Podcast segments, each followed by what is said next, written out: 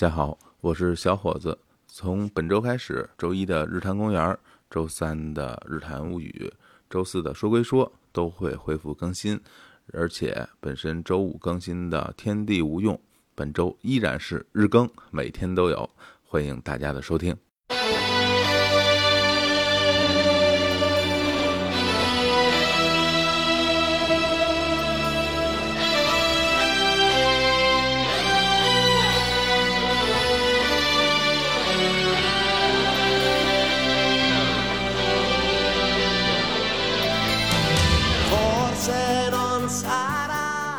哎，大家好，欢迎大家收听日坛绿茵场节目，我是小伙子老师，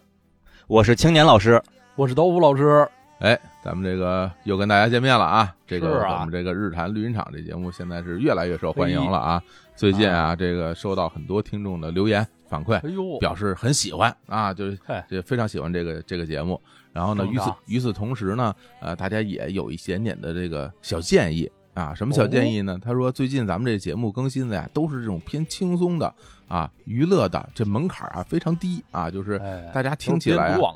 对，大家听起来啊，这很很容易听懂啊，觉得这个不够过瘾啊，不过瘾啊，想听一些我们其实之前就比较擅长的硬核的内容。对我们之前节目其实是分两类，一类是这种偏轻松的闲聊类的，嗯，另一类就是专业的这个硬核的数据分析类的。我们后台看了一下数据，其实我们最受欢迎的一类栏目还真是这个硬核的分析类的这些栏这这类栏目是最受欢迎的。我的的确我们。的足球节目，啊，对对，但的确前一段时间我们刚好呢也没更新这个类型的，在后台收到很多听众的呼吁，可以理解大家的心情啊。对对，所以呢，这个正好这我们一看时间上也合适，因为为什么现在是二月份了啊？这个二月份刚刚啊，这欧洲足球联赛这个冬窗转会刚刚结束啊，我们呢。这个就像往年一样啊，我们往嗯之前十几年，我们都是每年到了这个冬窗结束之后，都给大家录一期这个冬季转会的综述啊，这个分析总结啊，这个二零一九到二零二零赛季的冬窗转会，我们今天也跟大家好好的来说一说。哎，没错嗯就是大家期待的这个专业类的节目，刚好在这个合适的时节，又可以和大家见面了，大家也可以这个松一口气了。哎，就是最喜欢的节目终于来了，对 对对对，这个还是跟往以前一样啊。这个主要的这个呃节目形式，那就我跟刀老师跟大家介绍欧洲这个四大联赛啊，对，哎，这个英格兰、西班牙、德国、意大利啊，这个这四大联赛的这个冬春转会，这个嗯，大家老说五大联赛，五大联赛为什么不说法国？因为法国呀，呃，总体而言啊，这个球星的这个数量，包括影响力啊，除了这个巴黎圣日耳曼以外啊，其他球队的转会，哎，还是比较的这个低一点儿啊。大家这法甲总的来说还是一个球员输出的联赛，哎不是一个输入的，他就培养一些球员，很快就都卖走了，大部分时间都是。，对以这个英格兰为跳板，经常是先登陆英超，然后呢，嗯，再登陆其他联赛。所以我们就只说这个四大联赛啊，这还是我跟刀老师主说，然后这个青年老师还是作为我们这个呃热线电话的接线员啊，呃哎，这导这个说法，这个呃，这这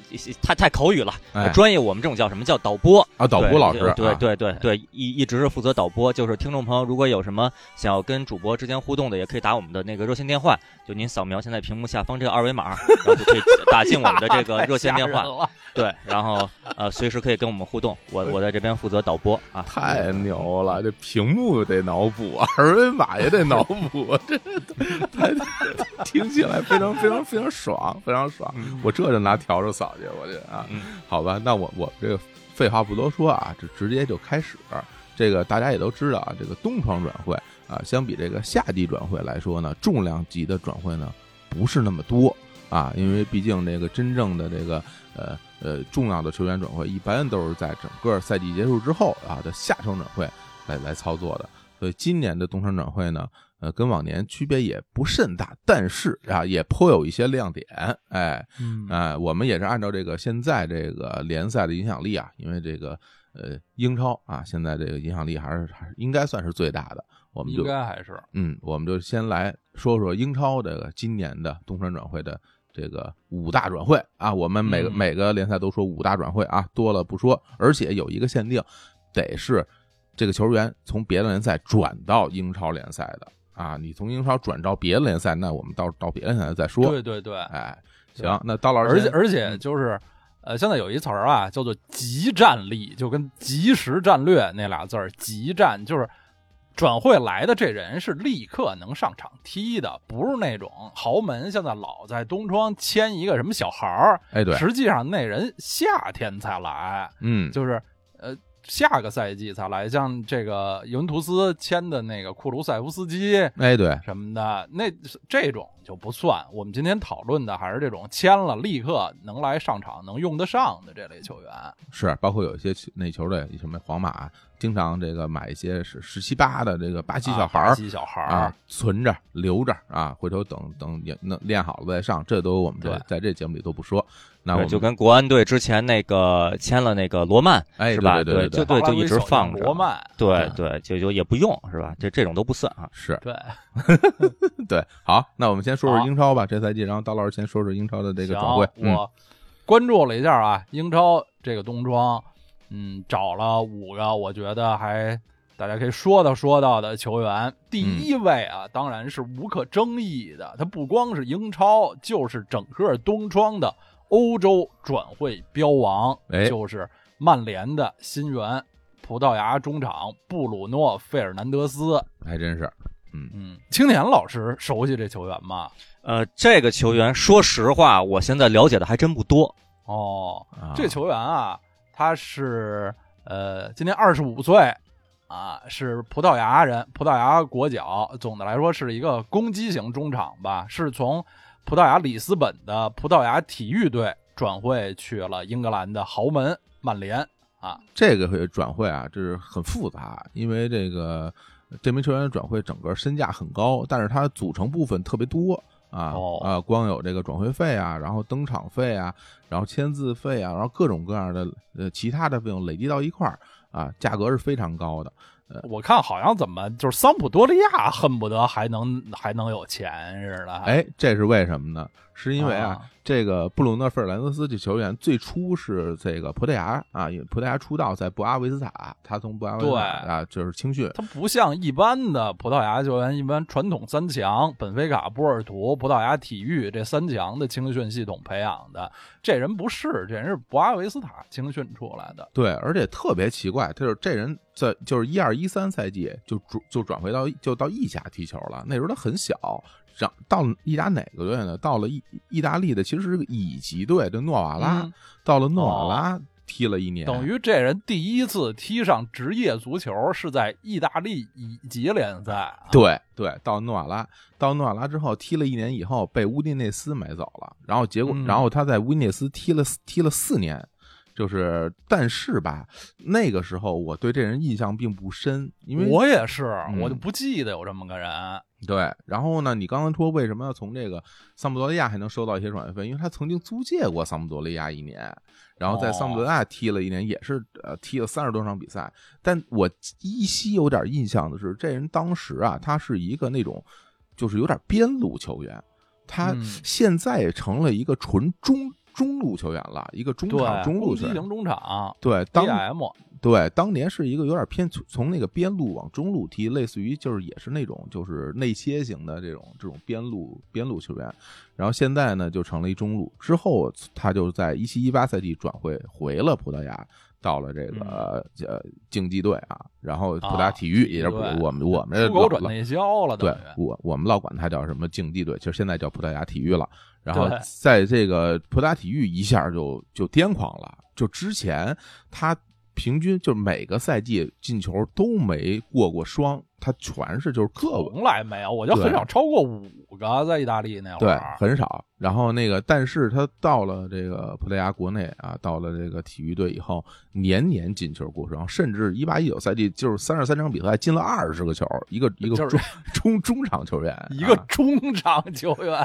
对三十三场远进了二十个球，对，就非常就令人惊讶。就是我我我也挺奇怪的啊，就没没想到这名球员就是忽然之间怎怎么咱们怎么说叫开了窍，是吧？就是开窍了。对，其实一八年俄罗斯世界杯，他也是葡萄牙队的一员，前两场都踢了啊。我就没留下什么印象。后两场更重要的后两场淘汰赛什么都完全没得到上场机会，所以我当时就对这个人还是没有印象。对我觉得没印象也也很很好理解，因为这个人说实在的，他就首先就是外形上没不没有什么特点，他就是一米一米八一，然后呃七十公斤，就是是一个就是中等身材，不高不矮，不胖不瘦，跑的也不快，这长得也不壮，就这么一个球员，然后，所以就名字也没嗯特点，这葡萄牙人特别容易就叫这种名字。对，这也是刚才就是提到这名球呃球员的时候，刚提到这名球员的时候，当时我就就一愣，我说这个这一听这是一普通人呀，这不是一个球星的名字呀，对。是吧？啊你就像比如说之前转会马竞的那个就是神童啊，若奥菲利克斯，一听，嗯哎呦，葡哎萄牙是这这不一样是吧？您这个嗯布鲁诺费尔南德斯跟王建国其实差不太多，就是真是葡萄牙真是就相当于这么个名儿。对，所以但但这球员的买到这个曼联啊，这个有两个意义啊。一方面呢，嗯这个葡萄牙体育现在这经济很差，大家也知道啊，这这个球队之前这个乱七八糟一堆事儿啊。哎，对，对，这殴殴殴打球员哈，好多球员就跑了啊，主席就疯了。然后呢，这个所以呢，这他这个转会呢，能够很极大程度上解决这个球队的这个财政问题。嗯，另外一方面呢，这个曼联现在的中场啊，真是缺少一个核心球员啊。这个我听说啊，我听这个嗯意大利著名的转会专家迪马基奥迪啊，马基奥，迪马基奥说，他买这个布鲁诺·费尔南德斯啊，也是为了这个取代博巴的这个这个位置对啊啊，也不知道博巴之后是怎么样，而毕竟长时间伤停嘛，他一直也上不了场。对，嗯曼联中场呢也缺乏一个真正的核心球员，对，所以是这两个球队呢都得到自己的需求了啊。博格巴好像是就不不不想在曼联待了，看这样子，很可能就是下赛季就走了。是嗯、曼联得找一个长期的他的替身，对，就是这个布鲁诺·费尔南德斯来曼联踢的第一场联赛，就是对狼队这场啊，主场嗯零比零、我看了一个比较长的精华，嗯，这人在位置、在技术特点上和博格巴还真有点像。当然，他没有博格巴那么高、那么硬，但是就是他在这个中前场吧，他有这么一个核心的劲儿，就是大家把球都传给我，我来组织，我来射门，特别敢射门，远射也还是挺有准儿的。对对对对对，这球员他有特别大的特点，就是他他的远射，呃，有一脚啊，咱们就老嗯说有一脚大远射，他还真是有一脚大远射。此哎，外，这还真解答了这个嗯我心中的一个疑问。作为一个中场球员，这个这上个赛季进那么多球嗯是怎么进的？我当时就想，莫非都是大远射？呃这看来还真是。好有有多，有一些大远射，但但很多球很多球更多的是他那个哦就是后插上抢点。所以，哦所以这名球员很全面，因为他原来踢过边路，所以呢，他嗯这个边中位置都行，而传中也挺好的。而且他，我觉得作为一个中场这种就是核心型球员、组织型球员，有一个很大的特点，尤其是在这个呃西班牙、葡萄牙球员里边，算是很优秀的特点，就是他呃很勇敢，就是他不惧怕身体对抗。哦，对，因为有很多这种技术球员是不太愿意啊主动甚至被动的，就是进行这个身体对抗的。这布鲁诺·费尔南德斯他他挺喜欢对抗的，他他他他经常去找别人去去对抗。虽然他身体没那么壮，但是他不怕这个，这个也是呃更适应英超的这种比赛的风格，因为英超身体对抗非常多。我想这个哦他们在买买他的时候也考虑了这一点，因为有的球员如果胆儿小，在英超被飞铲几次，可能就不敢踢了啊。这个对这个球员特点也是呃比较符比较适合英超。我觉得我还我觉得大家是可以期待的啊，这名球员呃至少以他这三年啊，因为他在这个竞技队踢了这三年，这三年的表现来说，是一个很很不错的、很好的中场指挥官这么一个球员。嗯嗯，而且进球能力比较强，就是以前嗯老曼联啊，著名的曼联传奇生姜头斯科尔斯这种的中路进球型中场啊，曾经给曼联做出过非常大的贡献。现在曼联锋线上也缺人，比较不利，所以他们也是希望中场能在这个进球上能帮帮点忙。来的这个新援啊，是这种进球能力比较强的中场。是哎，这个也也期待他能够帮助曼联摆脱现在这比较颓丧的局势啊。是曼联现在状态也是也是很一般啊，这个嗯和这个米兰、阿森纳并称这个桃园三结义哈，这个 二弟啊，二弟最近状态一般啊，所以也期待他能有好的发挥。哎好，好咱们再说下一位啊，们顺势啊，要嗯关注的这第二位东窗球员就是布鲁诺·费尔南德斯在新球队的队友啊。曼联从咱们中超的上海绿地申花队租借来的尼日利亚前锋伊哈洛，哎呀，这个转会啊，说实在的，非常令人意外，特别奇怪，特别奇怪，曼联怎么从中国买球员？对我，我我得先跟大家介绍一下伊哈洛这球员啊。这伊哈洛这球员是个尼日利亚的这个前锋啊，今年是三十岁了啊，然后呢挺高的，啊，但不是巨高啊，一米八八，然后呢也也还行，就是身体呃也还不错。嗯但是吧，这球员他在这个申花，包括在中国可踢了好些年了。他之前是从这个沃特福德转回到长春的，然后，从长春年一月就来了。对，然后从长春呢又又转回到申花，然后这回又从申花就租借到了曼联，然后这嗯这笔这笔转会被很多这个足球业内人士啊，以咱们这些足球业内人士，呃，感到困惑，甚至提出了批评。我看前两天那个是呃这个前呃英格兰国脚啊，著名前锋达伦本特啊，也也也也，就是说本特还没退役吗？哎呦，本本特退役没退役啊？好像我还真不知道，因为最近他远离了我们的视线了。是，嗯，对，啊好像也也对这也产生了一些质疑。嗯然后这球员吧，他他挺奇怪的，他最初呢，这个出道于挪威联赛，就是哦，他哦他他他小的时候在挪威开始进行自己真正的这个职职业联赛的，哦，然后零八零九赛季转会到了乌伊内斯，然后哦当年我完全不知道啊，为什么不知道呢？是因为他接下来的五年时间都被乌迪内斯 租借给这个西班牙的格兰纳达队，在那儿踢球。这个球员啊，一到了这乌迪内斯，就经常会这样，因为有仨队，这个西班牙格拉纳达、意大利乌迪内斯，还有英格兰的沃特沃特福德是一个老板。呃，这个波佐家族，就他们经常这个内部乱搞。对，然后这个他在格兰纳达就被就被租了五年之后，然后自由转会去了沃特福德。嗯，对，然后那个在沃特福德其实踢的还凑合是吧？有两个赛季，有两一四一五和一五一六这赛季踢的都挺棒的，是对英超起码前十名的射手。对，然后后来就到中国淘金了。那大家以为他就会远离这个主流足球世界的视线，没想到这回转回到了曼联。哎。我觉得也是因为这个曼联啊，现在的确缺少一位这个高中锋，就是纯粹的中场，没错。纯粹的中路的这种高中锋。嗯，因为你们你看他锋线上，不不论是马马夏尔、拉什福德、啊、拉什福德受伤了，最主要是、现在他就比较成熟的前锋，等于本来只有马夏尔一个人了，还有那小嗯。孩格林伍德。哎，格林伍德，对，所以呢，但那些球员吧，他都不是纯中路球员，对，他都有点是那种边锋，特别啊爱往边上走，就不太进禁区的。对，这包括什么亨，就是其实有点像什么亨利那种球员，是吧？从边上往中间走的球员，嗯他们需要一个这种攻城锤似的啊，这种对大中锋。所以呢，找来找去，不知道怎么着找到伊哈洛了。我有一个同学啊，大学同学嗯啊，一个一个上海的这个同学，他本身是这个上海申花的球迷，哎，与此同时，他也是这曼联的铁杆球迷。他就给我。发来消息说：“这我真是没想到啊！然后我这个有生之年，这个进行了反输出 啊！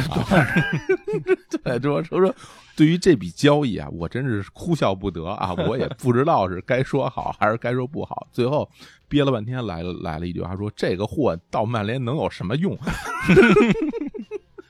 好多人也是说啊，这笔转会也可以看出曼联现在在欧洲足坛、世界足坛这地位啊，真是不如以前了。就是说，这曼联冬季寻枪是有这么一个脉络，有一历史。一开始他跟所有的豪门一样，想买挪威神童哈兰德啊，所有人都想。嗯，然后后来遇到点阻力吧，他又想买这个呃巴黎圣日耳曼的乌拉圭老将卡瓦尼啊哎，，对，卡瓦尼当然岁数大了一点，但也绝对是世界一流前锋。嗯但是卡瓦尼也不愿意来，然后哎。后来时间就不多了。然后他先后联系的有英超伯恩茅斯的挪威前锋，其实还是出自曼联青训的约书亚金、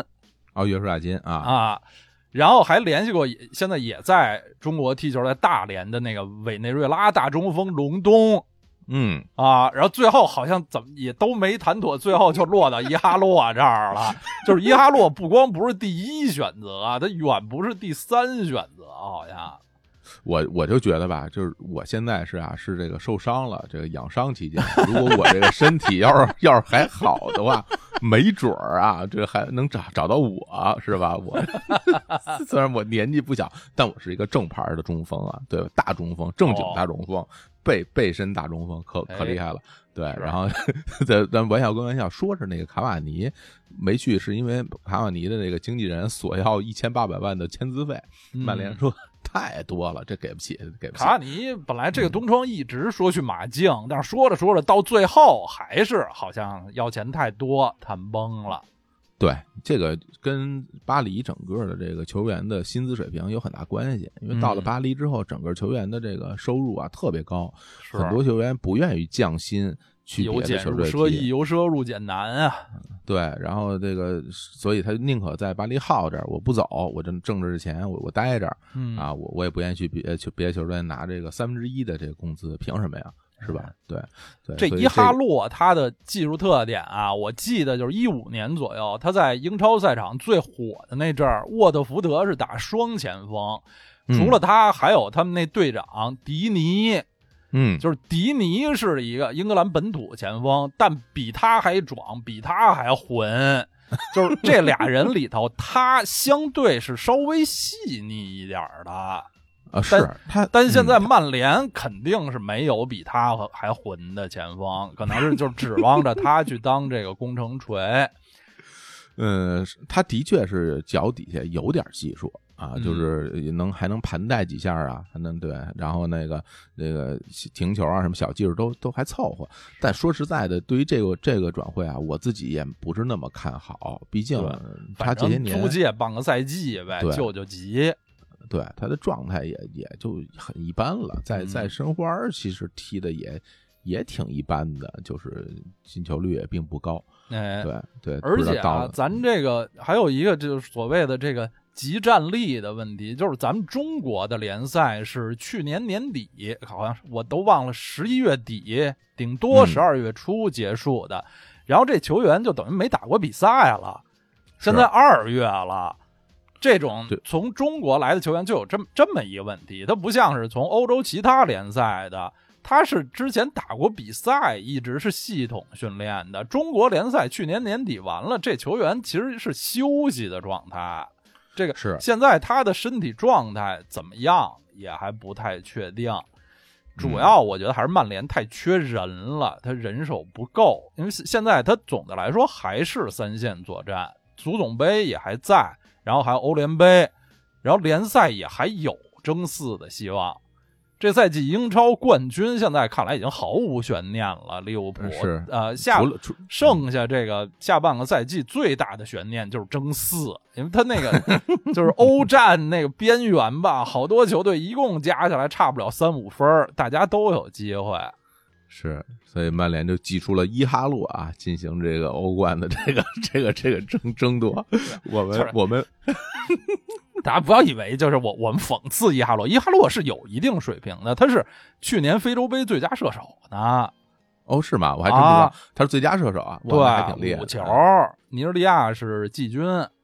嗯嗯嗯啊嗯那我猜曼曼联其实是为了非洲杯最佳射手而盯上的伊哈洛吧，并不是因为说 说我觉得申花是一个宝库，我们得去挖掘挖掘。肯定不是，也是因为这个。首先，这伊哈洛之前在那个英国踢过球啊，在沃特福德踢过比赛，也是历经历了这个英超的历练。毕竟在那儿踢过，他自己对这个赛场应该没那么那么陌生。对，伊哈洛，我看对他对哪儿都不陌生，一个尼日利亚人在挪 挪威起步，然后去意大利、去西班牙、去去英国，去然后又又来中国。啊对对对，这像他这种球员，应该就叫做什么呀？浪迹天涯的射手。对各种的这个天气适应的能力都挺强的。你说长春、什么挪威、这个英英国都是非常冷的地方，一非洲球员不容易。嗯对而且对各各地方的这个饮食肯定也都也都非常适应，不会轻易出现 水土不服、闹肚子，然后一见面说怎么瘦成这样了，都不会啊。嗯，然后还还能在球队当翻译是吧？会很多门语言是吧？对，这英真没准儿，真没准儿。对，英语、意大利语、汉语是吧嗯？西班牙语都很流利啊。啊，嗯上海话，嗯，嗯，太溜了。好，东北话是吧？好，好我们下一个，下一个。哎我们哎刚才说了一句啊，就是本嗯赛季英超的冠军基本上已经没有悬念了，利物浦一骑绝尘。利物浦在这个冬窗呢，只有一笔交易，可以说、嗯，就是一位日本球员南哎野拓实啊，二十五岁的日本进攻球员，可以打二前锋，也可以打两个边路，身高对一米七四。这南野拓实这名球员啊，其实呃挺奇怪，因为他那个是呃在奥地利踢球之前啊，在这个萨尔斯堡萨尔斯红牛堡红牛啊，啊这几年欧洲一大宝库。对，然后呢，他其实啊在萨尔斯堡红牛踢了好多年球了。他是一四一五赛季就转会到了萨尔斯堡红牛队，哦，所啊，所以他在那个球队一一直是踢到了就是转会之前，然后五每年呢，整五年。对，然后那个呃，整个数据非常漂亮啊，这个基本上都能进球过双啊。然后呢，今年我觉得他吸引大家的注意力，也是因为在这个欧战啊，对在欧战，尤其是这个呃红牛队和利物浦本身的这个比赛里，他进球了，他进球了啊！啊这利物浦跟红牛打的这真的是难解难分，然后这个呃，这个就吸引到了是我看一些精华，就他前头跑，利物浦队长亨德森后头追不上。那是他其实是他的特点就是比较快速、灵活，然后技术好啊，是盘带的各方面都很好，就是典型的日本攻击球员，都是很多日本球员吧，都都其实都不一定是绝对速度真有多么快，像什么嗯冈崎慎司、什么香川真司似的。但是这南野拓实真的挺快的，而且日本球员他们能跑，愿意跑，不惜力，不放弃，就这种精神特特别招人喜欢。是，而且就是团队性也很好，嗯就是日本球员一般都没有那种特别毒的啊，对有很奇怪的球员，除了本田圭佑以外啊，没有很奇怪的球员。啊，本田圭佑最近又找到了新的工作啊，这是之之之之之前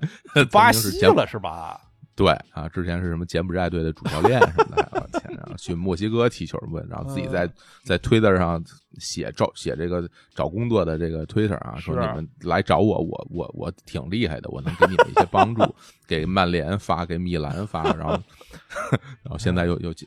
真的热爱足球啊，本田圭佑。咱们咱们说回来，这个南野拓实，南南野啊，南野拓实他其实是一名右脚球员，但是他更多的也是在右路踢。现在像这种进攻型边路球员，就是顺脚踢不多，因为这个这些年的这个足球的趋势啊，就是这种逆足内切型的边锋比较吃香，嗯尤其我觉得是那个纯边锋越来越少了，对纯边锋越来越少，就是我觉得华金、赫索斯、纳瓦斯那样了。对，是纯纯从那我觉得是罗本那个时期开始，就是他是左脚打右路，然后立足边锋，对，然后内切射门，大家觉得这招特别好，但是你也不想想这招好，是因为那他是罗本啊，对他能踢进去，但后来发现大家练练也还行，所以这现在的这个足坛趋势就是这样。然后他他是一个右脚在右路内切型边锋，所以说明他这个呃双脚的这个呃平衡能力还是很好的，就是都可以进行传球、射门啊，这这些这些操作，所以。但但是我觉得他在利物浦啊，呃，咱目前来看肯定是个替补球员，对对吧？就是利物浦现在这主力阵容磨合的这么好，这么固定，那就他顶谁呀？谁也不不可能让他顶。嗯，他的位置现在就是就完全对应的就是萨拉赫的位置啊，嗯就是利物浦的右右边的这个进攻型球员。就是萨拉赫如果不出现呃伤病或者是呃轮换什么的，他基本是没有机会的。对，对对，所以呢，但是我觉得这名球员是有一定实力的，但他能不能是英超还需要观察，因为我看了几场他在英超的比赛，身体还是很受欺负的。是，对，毕竟这个体重啊不够大，然后呢也不够壮。嗯，这个英超那些野人啊，就是过来咣咣撞几下啊，就是还是的确就是会失去平衡。有所以呢这个问题，对，嗯所以这个像这种比较瘦小的啊、球员在，在英超想立足，你必须得把这个力量练起来啊。咱不说，你看很多呃小个儿球员在英超能发挥不错，比如阿圭罗啊，嗯什么大卫席尔瓦呀、包括德布劳内这些球员，你看着他瘦，就是矮，但是他其实挺壮的，他有劲儿，他不不不会轻易被被挤一跟头。但是像内托什，我觉得他还是在力量方面需要有进一步的提升啊，嗯能适应英超比赛的这个节奏。嗯。利物浦这几年他这前场三叉戟特别好使，特别固定，萨拉赫、马内、菲尔米诺。但是吧，这个比利时前锋奥里吉其实风格跟他们不一样，但是奥里吉也有不少上场的机会，上场也能进球，等于球队有这么一个 B 计划。我觉得相比之下，南野拓实的技术风格和本来的那三叉戟那仨人是比较像的。如果练好了，他去补其中一个人的空白，给一个人打替补是有希望的。他这个组织进攻啊，最后一传那一下还是挺有水平的。在萨尔斯堡红牛的时候，哈兰德进的好多球都是他传的。对，然后他这个跟奥里吉的确不太一样。奥里吉在这个利物浦的进攻体系里边算是一个异类，对都是打不开局面的时候，他上去冲一冲。因为奥里吉是一个就不喜会跑直线、不会拐弯的人。嗯然后那个他那个萨拉赫和马内是那种来回乱窜、啊，对这个他那奥里吉是直着走，所以有的时候打打反击啊，甚至那种愣头愣脑的突破呀，呃，会有奇效。那那个南约拓实相比而言，的确像刀老师所说，他更像之前球队里这个马内和萨拉赫的这风格，所以他就是。呃，我觉得这个赛季啊，踏踏实实，呃，等机会，因为到了呃赛季末，如果能够提前夺冠，是吧？这这个机会很有可能，除了除了克洛普不就不说自己一定能夺冠以外，所有人都说他能夺冠，对吧？特特鲁不承认，克鲁说这比赛联赛没结束，我我谁也不敢这么说。嗯，但是呢，这个等到他最后啊，就快夺冠的时候，注意力在欧战上，那联赛这这块儿他可能就有机会，是吧？我是这么想。是嗯，大概一个日本球员去英超第一个赛季就能拿一个联赛冠军，也是非常美的一件事儿啊！日本球员之前只有冈崎慎司在莱斯特，就是莱斯特奇迹那年拿过英超冠军。对对，嗯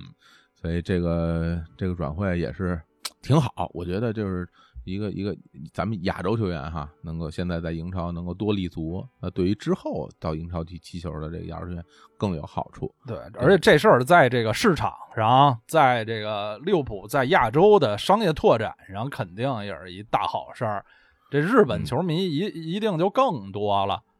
南野拓实是一个大阪人，大阪孩子，出自大阪樱花队。是的，嗯嗯，然后这个呃还有一个比较值得关注的点就在于这个英国脱欧啊，这个英国脱欧之后。呃，嗯这个所有的这些非英国籍的球员到了英国都算是外援了。呃，是就原来呢，这个欧盟球员到那儿，这个不需要申请劳工证。对现在大家一来等于，是一等公民、二等公民似的哟。现在没这个二等公民了，大家都外外国人了。对，那得我们就一块儿竞争吧，是吧？啊原来这个像什么克罗地亚球员什么的就很有优势，你到那儿之后价格又便宜，又不需要劳工证，上来就能使。嗯那，现在跟咱们亚洲球员一样来竞争，那大家机会就会更多。嗯，好，好啊，哎下一个，嗯哎，这个下下一位啊，也是一个呃锋线上的年轻球员，就是托特纳姆热刺从荷兰的 PSV 埃因霍温队买的前锋小将，叫斯蒂文贝尔温。其实呃也是，主要是他不是大前锋，他是这种小二前锋或者边锋。贝尔温，哎，这个，哎，我就先问一下，最呃这段时间，这个有没有听众打来热线电话呀？哎这个尽量是，导播，呃，我看一下啊，我看一下有没有未接来电啊。嗯，嗯，呃，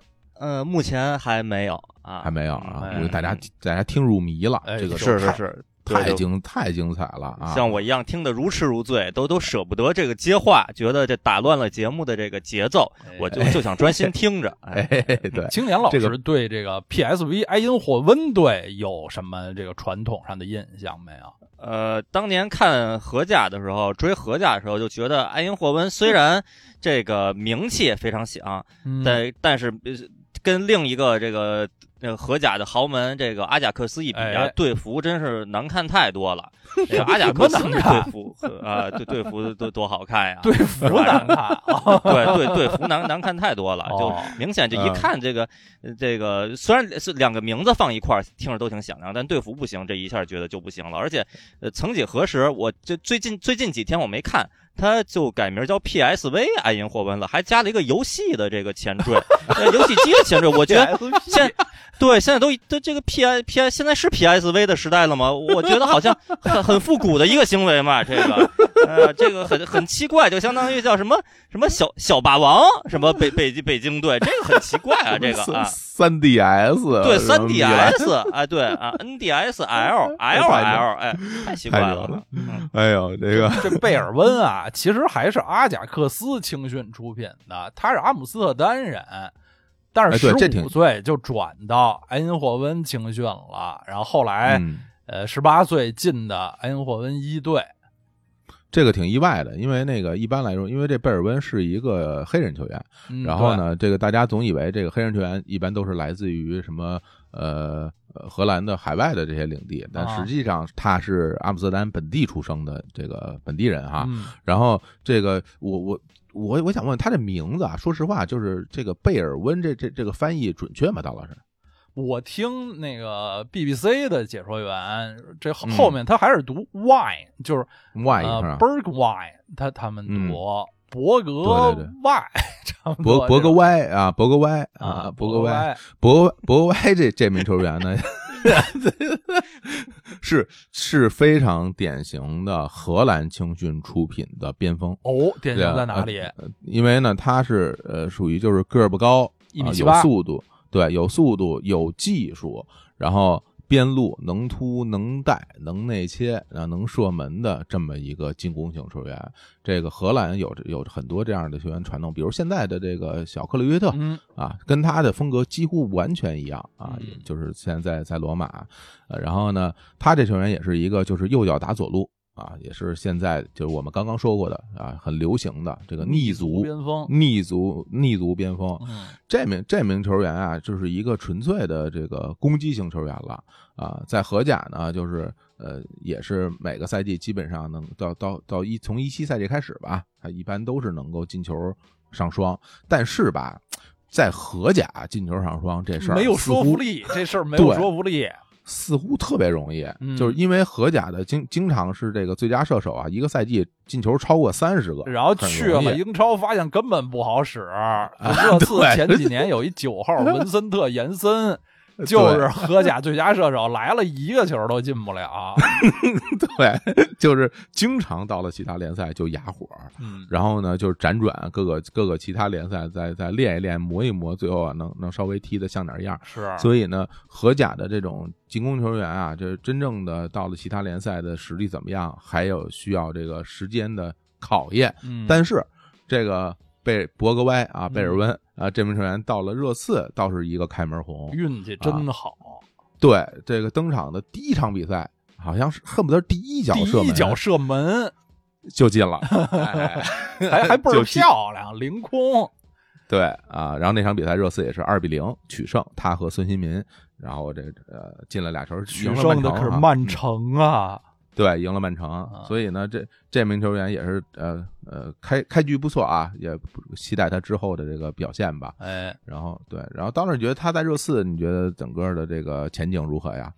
这个不好说，因为热刺现在和曼联有点像，他最大的呃问题是锋线上缺人，因为哈里凯恩嗯受伤了、啊。嗯这凯恩对热刺来说太重要了，锋线上是的这个九号位，但是这个无论东窗新买的这俩小孩儿啊，一个贝尔温，还有一个葡萄牙人穆里尼奥，怎么买了一个同胞叫什么热德森·费尔南德斯？其实，在哎葡萄牙，本菲卡都没太打上过多少比赛，弄这么两个，其实都是边路的小孩儿。呃，我觉得能不能真正取代凯恩也也不好说啊。埃里克哎埃里克森也走了，这贝尔温现在在热刺穿二十三号，这二十三号就是埃里克森留下的。嗯，哎呀，说起来对，埃里克森也是出自荷甲啊，阿贾克斯青训的。对，其实这个贝尔温啊，他在一四年那时候他还没进埃因霍温一队呢，就拿过 U 十七欧锦赛的金球奖。嗯，那一届，呃，荷兰 U 十七是那届欧锦赛的亚军，决赛里点球输给英格兰。啊，那届荷兰队里头啊、还有现在阿贾克斯的范德贝克，哦，范德贝克，嗯，中场球员，那那届英格兰青年队里有什么利物浦中卫乔戈麦斯啊之类的。嗯，所以这个贝尔温，我觉得也是，呃，他这个想就是说取代埃里克森或者什么凯恩是绝对不可能的啊，因为本身这个技术特点也不一样，所以嗯而且热刺这个球队一直以来整个的这个战术体系就是围绕着凯恩来来营造的，嗯因为你有一个大中锋和没有一个大中锋，这球队的踢法是完全不一样的。对，所以现在在呃凯恩受伤，而且是不短的呃这个伤情的嗯时间也里面，他们没有能补充一个高中锋，是啊那对于他们整个球队的进球的方式来说，就产生了很大的问题。因为原来凯恩在前面顶着，你后边孙兴民也好，是吧？然后卢卡斯也好，你有机会、啊有空间。有空间去进行呃长长途的呃跋涉啊，这个过人嗯带带球，然后射门什么的。但是前面没有人顶着，以后好像他们最近让这卢卡斯顶到最前面去踢了。是。卢卡斯顶到前面踢，其实整个的战术风格有点类似于在前面顶了一个库伊特的那种踢法啊，哎前面是一个拼抢型的、努力奔跑型的一个前锋，但跟凯恩完全不一样。至少你在站位啊、要位置、头球、摆渡、拿球回做各方面，你都已经差，完全不是一个一个量级的。嗯，所以，所以现在我觉得热刺可能也也要打一打这种群狼战术了啊，是因为没有没有高个儿，所以嗯这些小个儿在里边就是混着踢吧。那穆里尼奥喜欢混着踢，对他上任以后吧，热刺的劲儿和之前波切蒂诺的时候就不一样了，进攻没有那么流畅了，但是队的那个气质开始变浑了。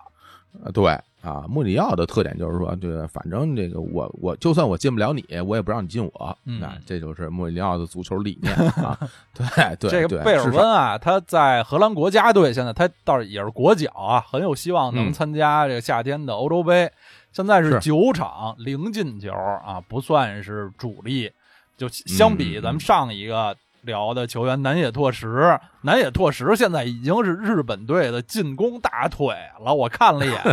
他国家队二十二场十一球，最近五场国家队比赛进了六个球，还老进头球，在日本国家队 特别可怕。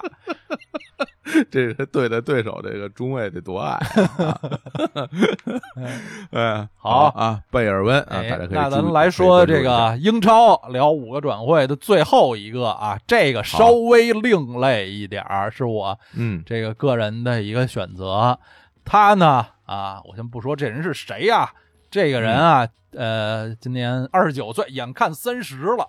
身高一米七七啊，在场上的位置是中前卫、中场中路的一个这种、啊梳理联系串联型的中场。他嗯，拿过英超的冠军啊，嘿，是一个英格兰本土球员。他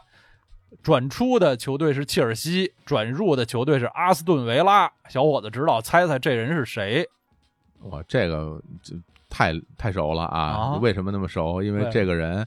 这名字太怪了，就是名字太怪了嗯啊！这个这个我们呃中文世界里是叫做这个叫什么德林克沃沃特沃特，对，那实际上呢，就是他有一个外号叫喝水哥。对对，为为什么叫喝水哥？因为他的名他的姓氏就叫 Drink Water，喝水喝水。青青岩老师是不是对这这名球员一下就记住了？是不是？这一啊下就是我觉得跟麦子都差不多。其实我知道这名球员的这个历史特别长，得哎呦，得有超过十年以前。那时候曼联还特别强的时候，有有一年好，曼联得联赛冠军，就是最后几场、或或者是踢那种小杯赛吧，他不用上主力，然后他就全是这个青年队那么那么上。然后其实啊，这个喝水哥那场比赛也没能上场，因为其实他虽然是根红苗正的曼联青训，但始终几乎是都是租借在外，从没代表一队上场过。但是那场比赛他坐在板凳儿上，然后当时我听这个 BBC 的报道。他们嗯是那些英国的这个媒体人是用一种讽刺的、嘲笑的口吻说，这曼联对这个这比赛也太不重视了。就是来的这些人我们都没听说过，替补席上竟然有一个叫 Danny Drinkwater 的人，就是说是完全是因为人的心儿太怪了。我都想，这位他从小到大，他在在英国或者说他在外国，他的外号该怎么起？就是他都不需要外号，叫他真名就跟外号完全一样。对。而且这个球员啊，在这个无论球场上面、球场下边，经常喝水，然后所以每次他一喝水，然后大家都就就不行了，说他喝不不他不仅姓喝水叫喝水，他就喝水。喝水哥真在喝水。我是不一开始真是不知道这个球员，我都是他转会到了那个切尔西之后，我才知道有这么一号，哦，就啊在莱斯特的时候都不知道。不就不太知道，因为那时候莱斯特成绩也很很一般，而且他之前前几个赛季都是在二级联赛。啊，是，但是他莱斯特一六年英超奇迹冠军，他是绝对主力，他的中场中路搭档是坎特，这两把中场中路的大闸，哦，那那个时候是关注度都在什么坎特、什么马赫莱斯啊，哎，什么对，那呃肯定在的瓦尔迪身上了啊就，没不太注意他长得也不不显眼，不显山不漏水，也不怎么进球，是一个非常典型的英国式的全能中场，嗯。就是这种所谓 B to B 的这种全能中场，能攻能守，然后没什么速度，好像这种全能中场必须得是不能太快，你跑特快当不了全能中哎场，，对，就是跑匀速跑，嗯。然后呢，就像呃什么呃西汉姆的那队长马克诺贝尔，还有这哎个对，热刺现在这小将八号哈里温克斯什么的嗯。那个，呃，非常西汉姆的那个德克兰莱斯都是这类的嗯。而且曼联有这种这种就是全能中场的传统哈，什么你像原来的卡里克什么的，就那那些球员，嗯，全是这种球员，就是在中间经常隐身啊，看不见，对对对，那那就跟着大家跑，跟着裁判跑，有时候有时候跑不过裁判，就是 这这这这这就是有时候裁判跑比他们快，就是这这这种这种这种球员，但是能非常跑过巴尔德拉马，对，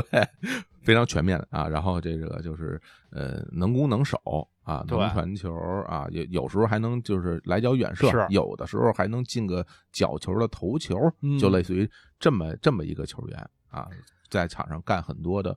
咱都不说脏活累活，就是干所有活，所有活什什么活都让他们干，就这样的球员。对，然后这两年在切尔西呃慢慢就踢不上啊，根本踢不上。他这转会去切尔西是大错误。他好像转过以后就没怎么上过场，是我印象中啊。啊，然后那个去去年是不是还他有过租借经历吗？没有租借经历。呃，这本赛季上半赛季租借在伯恩利，哦，啊还是有租借经历的。然后下半赛季这不是又来了维拉，这两次租借啊，嗯说起来挺怪的，因为这俩球队球衣基本上一样。啊，对 对，估计他在场上有的时候直直犯晕，这俩球球队球衣是一样的，对，然后然后是那种也暗了吧唧的，对，有点啊紫，有点暗蓝那种的。对啊，这赫水哥现也年纪不小了，嗯我觉得按照这种整个的这种成长曲线啊，他未来呃可能嗯不会再很很受大家关注了。但是这种球员呃也有先例啊，比如有的球员就到了三十岁、二二十二十八九、二三十岁，转会到一个中中游球队，嗯就一直能踢到四十，然后成为这个球队的传奇，成为队长。哎，什么的，对，尤其是像这种中场球员，是吧？老有这样的球员，哎是对，我觉得他也有希望啊。嗯，这个我比较关注这次喝水哥的这转会啊，是因为他过去一年过得太惨了，有点儿，就是对，他在切尔西打不上比赛吧，但还老有那个负面新闻。去年九月有一次酒驾嗯，啊，然后不是这喝水就完了，还喝酒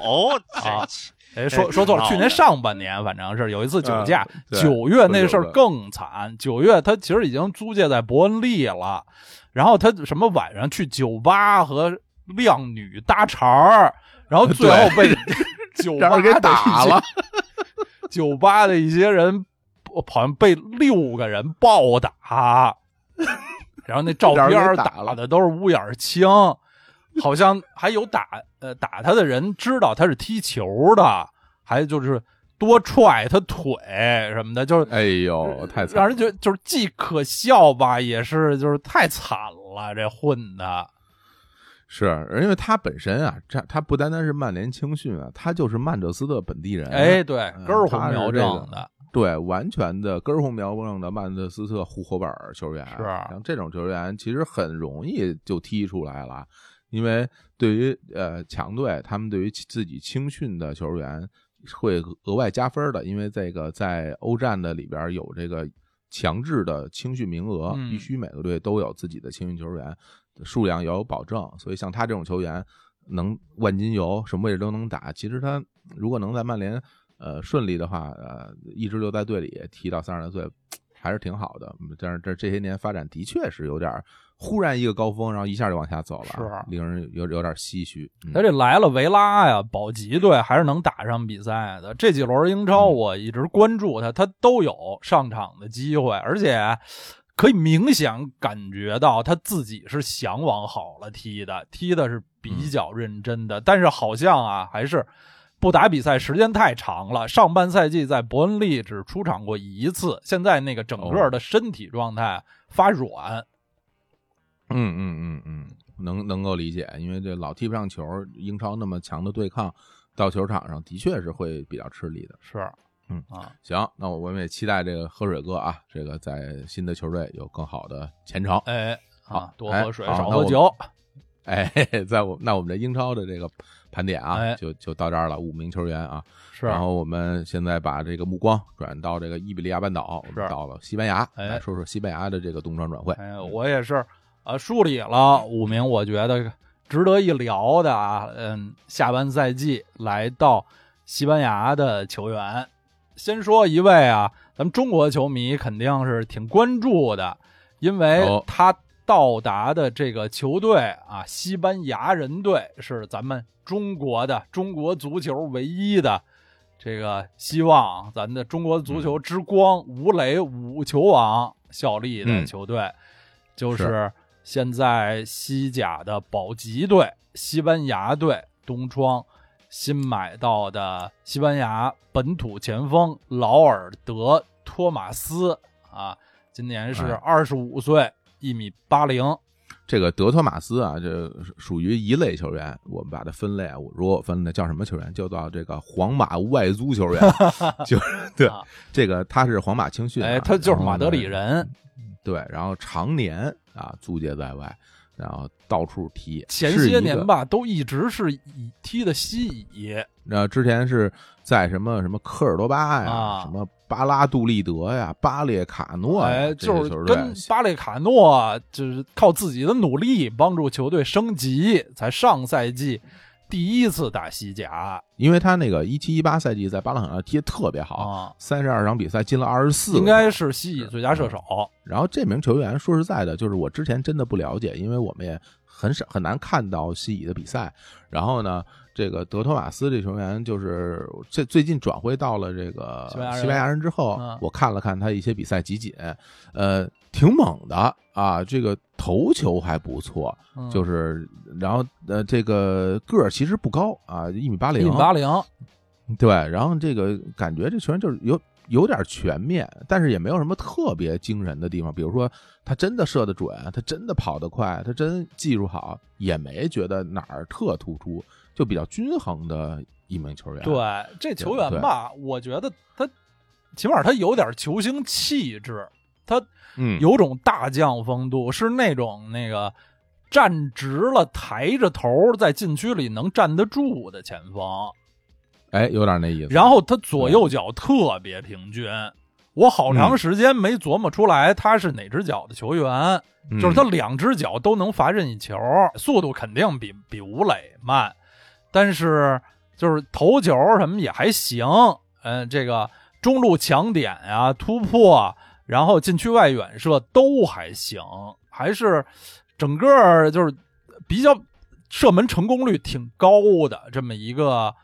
一个天生的射手。我觉得这前锋啊，很多时候是需要天赋的。就有人你把他摆在禁区里吧，他就是能进球。这人是这种天生的射手。这人我觉得他整个就是技术特点有点像之前在米兰效力过的那个卡斯巴卡，就是一个纯粹的前锋，对就是射门啊，就是我就是在那儿我就射门。是巴卡比他强一点呢，巴卡能够这个带球过人什么的，哎，他不不太有那种带球过人，因为他离禁他一直基本上是在禁区里边活动，是他也不太在外边他也不太快。对，不太啊快。然后这人挺逗，那个上场比赛吧，这跟跟队友又发生矛盾了，哦在球场上那个呃抢罚点球，俩人谁也不让谁，哦然后在在在点球点上对骂什么的，然后这这最后还是他赢了，最后他赢了，他他他罚进去了，罚完之后还挺不高兴，因为现在西班牙队整个这个情况是非常糟糕啊，糟啊这个球，垫底儿，这个球垫底儿换了好多的教练，然后这赛季我觉得保级挺难的，挺难真的，因为已经差。了一些分了。因为他们球队原来的那个大中锋伊格莱西亚斯是非常厉害的球员对，啊，然后然后这个赛季转会了，转会完了以后，其实我看是一个双输啊，就是就是他本赛季发挥的一般，然后这个西班牙队成绩也变得很差了，所以也吴磊呢也是因为不停的换主教练，在场上这个登场时间很不稳定嗯啊，现在基本上只能是杯赛上上场，联赛主要是打替补。对，所以这个这人来了之后，就还邦邦还进进了点球，四场四啊球啊，来了以后各项赛事四场比赛每场一球，对，咣咣进球，然后也这马上占据了这个主力的前锋的位置啊。对，然后当然对于这个球队的进攻来说是有了立竿见影的这个效果啊。嗯我觉得这个转从转会本身来说是是成功的，是是吧？两千万嗯，两千万欧从本菲卡呃正式的转会。他上赛嗯。季在巴列卡诺完了，就是相当于回归皇马，然后皇马两千万把他卖给本菲卡，葡萄牙本菲卡，嗯。在本菲卡不行，踢了半个赛季，就始终这个节奏融不进去啊，各项赛事十七场三个球，结果嗯。半个赛季本菲卡就原价，等于 没赚也没赔，又把他卖回西班牙了。我觉得像他这种球员在葡萄牙踢可能就有点吃亏，因为葡萄牙那帮人很贼，嗯。他这人没有那么灵活，他他有他比还他还是一个那种硬桥硬马式的那种那种前锋，他不是那种灵动的，然后呃非常贼的那种、哎对。那种前锋，嗯。对，所以他在葡萄牙踢可能会比较吃亏。嗯大油头，这头啊，大油头背着啊，看着显得比二十五岁岁数大。皇马青训出品非常好，就是这些皇马球员嗯在皇马踢不好，到其他队都能踢特别好。对啊，皇马出品必属精品嗯啊！这到了各个球队，人家就是叫什么技术扶贫啊。哦也到了这个呃，现在包括这个米兰的特奥费尔南德斯，哎，对啊对对，哎，到了米到米兰成了米兰最佳射手啊，米兰左后卫、左边后卫成了最佳射手。是，然后 对，所以这个这这二 DT 吧，就这劳尔德托马斯，他的球衣后头写名字，永远写他这个名字三部分的缩写，劳尔德嗯托马斯二 DT。这二哎 DT 他还除了西班牙国籍，他还有多米尼加共和国国籍，就中北美的一国家。对，他是双国籍，但他实际上是出生在马德里的，是。就马德里本马德里本地人，全名他全名叫劳尔德托马斯冈萨雷斯，哎，对，就是可以在后边再加个 G 是吧？啊，R D T G 啊，就更像个更像个游戏机了，这个。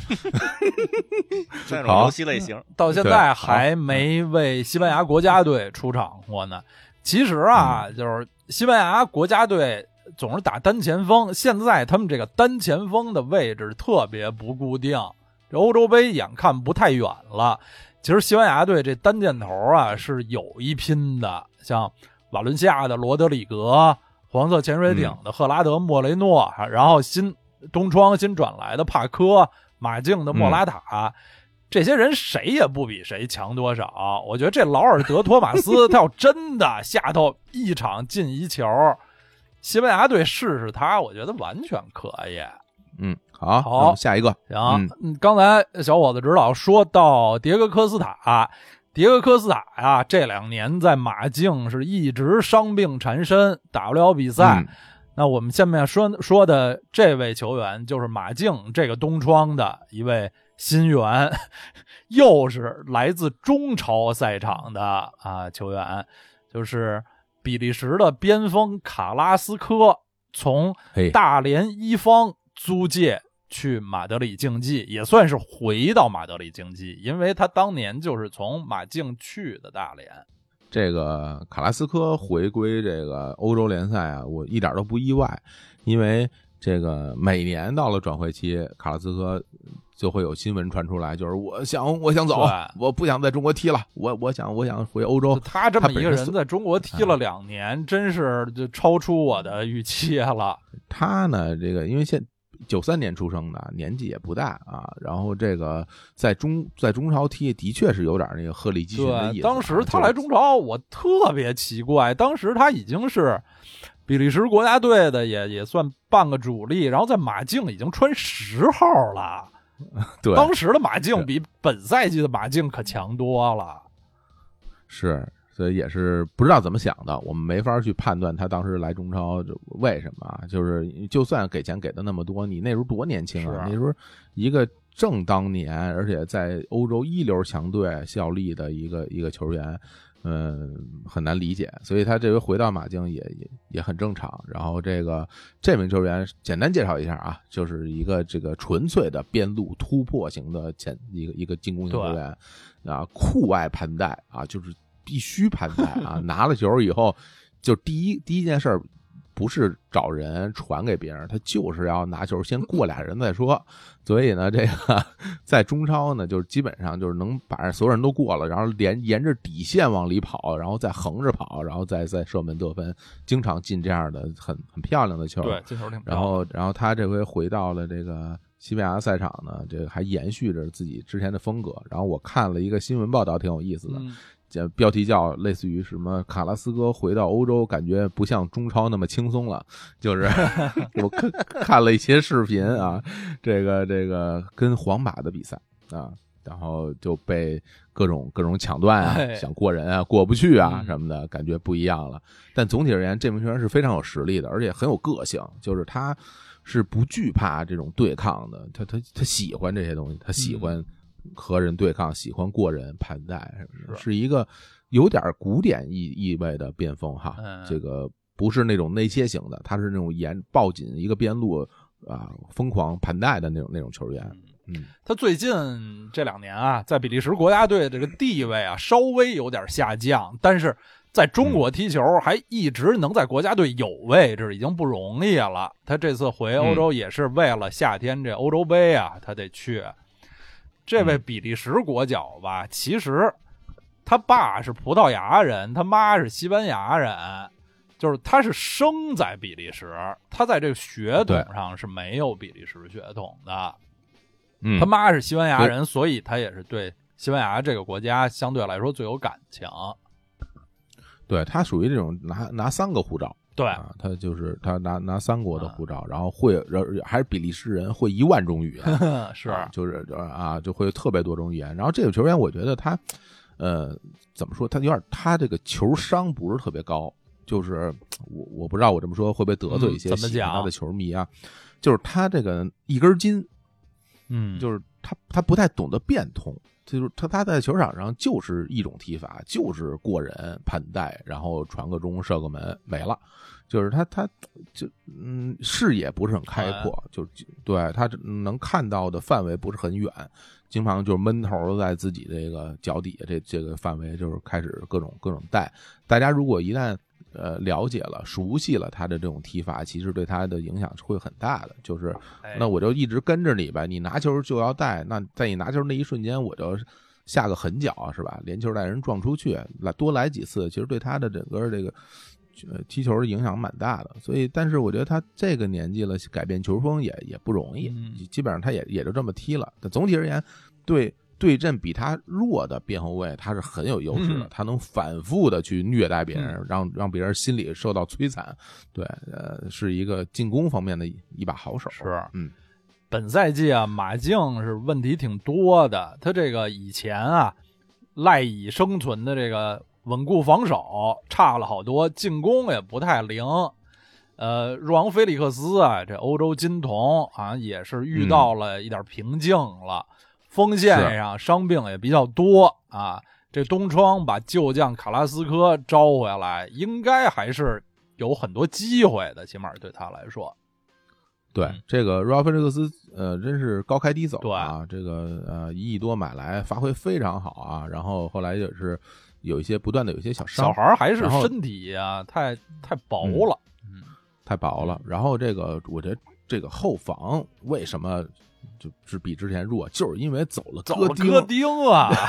你没有戈丁，你后防还能好得了啊？后防必须得有戈丁，戈丁只要往那儿一在，就是能解决所有的问题。哎，对，所以马竞这赛季也是不好过。对啊，看看卡拉斯科去了以后能够起到多大作用吧。是。好，我们嗯刚才哎说的是一位让小伙子指导评价有点一根筋的这个边锋，下面我们再来说一位一根筋的边锋，就是塞维利亚队的新援啊，转出球队是意甲的 AC 米兰，租借来到塞维利亚的西班牙本土边锋苏索。哎呀，苏索，我们这很有感情啊，大大家也都众所周知啊，我们这个三位这个主持人都是这个米兰的球迷，我们也不不不掩饰。经常有人说说你作为这个足球评论，你要中立客观啊，那不行。我们喜欢米兰这事儿，大家也都知道，所以必须带有30多年了这个。对，带有主队的这个情绪。苏索，哎呀，我们太熟了。苏索其实，呃，讲讲他的历史吧。嗯啊，这个最最初，呃，被大家知道应该也是在呃英超啊，在利物浦。他很小的很奇怪啊，很小作为一西班牙球员，他的这个成长历史也是非常奇特的。然后他是零九一零赛季就到了利物浦，然后呢，在利物浦一直是没有什么一线队的出对，场，没什么机中间会。中间有几次外租的经历啊啊，然后包括到租就是基本都是租回呃西班牙啊阿尔梅利亚什么的，，嗯对，然后一直到了一一四一五赛季啊，由这个米兰之前的这个经理加利亚尼骑着自行车跑到了这个呃利物浦，给他背了背回米兰啊，转会费一百三十万欧元 啊，基本基本就属于就是不错了。那个那个时候米兰能出一百三十欧元已经很不错了，真是不错对了。基本就没有钱，然后。但没想到，就我觉得这玩意儿就完全属于就是买彩票，中了就中了，什么中不了一百三十万，这也也就无所谓。没想到啊，从这一六一七赛季开始，苏索成了米兰的这个绝对绝对主啊力啊，核心啊，对，成了这个米米兰的罗本，哎就是对他技术特点也是，就左脚球员打右路内切射门，对，就是有一脚远射的绝活儿。对他可是真有远射绝活儿，他进过好多远射是，都是大远射啊，任意球什么的哎啊。然后呢，但是这这几个赛季呢，这个状态，尤其是这个赛季状态明显的有所下滑，本赛季十六场联赛出场，只有一个进球，俩助攻啊，比前两三个赛季都差太多了。而且随着这个伊布啊来到米兰，米兰的这个阵型发生了变化，这个没有他的这个发挥的空间了，没有他的位置了，他过得也是很不开心啊，所以就转会了。我们都很理解，是对苏索。哎，大家虽然说苏索属于叫什么呀，一招先吃遍天的球员，对吧？但他人真有一招，人那一招可真挺厉害的。对，在米兰使不上，哎，我觉得回到西班牙没准就能使得上啊。其实他有和罗本就是那招有有点像，都是右路内切，左脚射门。嗯，但是就是他脚法非常好啊，我觉得他的那个射门可以比罗本离球门更远，但是他的速度过人差的太多了。罗本那线人人都知道，但绝大部分人都拦不住，苏索是可以拦住的，就不让他起脚。主要就是苏索的这个绝对速度和爆发力的确嗯不出色，在进攻人员里边算慢的。他这个经常是走着，感觉是啊，这晃悠着踢。他这个，而且这个被人研究透了以后，大家老防着他，弄得他也特，烦他。也是嗯对，心里也特别轴，就非要射门，老是那样，根本就不传球。对对对，比较毒的球员啊，所以而且这个苏索这个就是呃单独啊，属于单独球员，他的右脚基本就只能用来辅助跑步用，他基右脚是完全不会，就是这个传中啊、传球啊完全不会，经常就是在右路什么想拿右脚传个球就传到底线外头，传飞什么的，他是完全不会，所以。他他这个球员真是就是优缺点都非常鲜明，用好了就就特别好使，用不好就就大家都不高兴，嗯是属于这么一个球员。米兰这赛季卖苏索有点亏，因为上个赛季苏索表现非常好的时候能卖很能卖很贵啊，亏了呃三四千万没问题。然后这回呢也是亏了，但是没办法哈，这个到这个时候了，呃他再踢不上。呃，身价越来越低，到时候也也合同也也快到期，到时候自由转会你就更亏了、嗯啊！所以所以现在这种租借加买断的形式，到塞维利亚也是祝苏索好运啊！苏索对去塞维利亚也多少有点回家的意思，因为他是哎安达卢西亚人，他是卡迪斯人，嗯对吧？塞维利亚南边的非常美丽的港口城市啊，坐这个长途汽车俩钟头吧，顶多俩钟头。呃，他嗯塞维利亚是安达卢西亚的最大城市首府，他回到塞维利亚就基本上算是回家了啊！大家不能低估这个球员转会里这个回家因素。这帕科呀，西班牙前锋帕科，其实在多特蒙德这两个赛季踢的还算是挺好的，啪一脚，但是这个东窗也嗯，特别突然的回到西甲去这个黄色潜水艇比利亚雷亚尔，一大因素是因为帕科是瓦伦西亚人，这比利亚雷亚尔的这地方和瓦伦西亚差也就是五十公里，他是为了回家。嗯，对，然后来讲讲帕科了啊，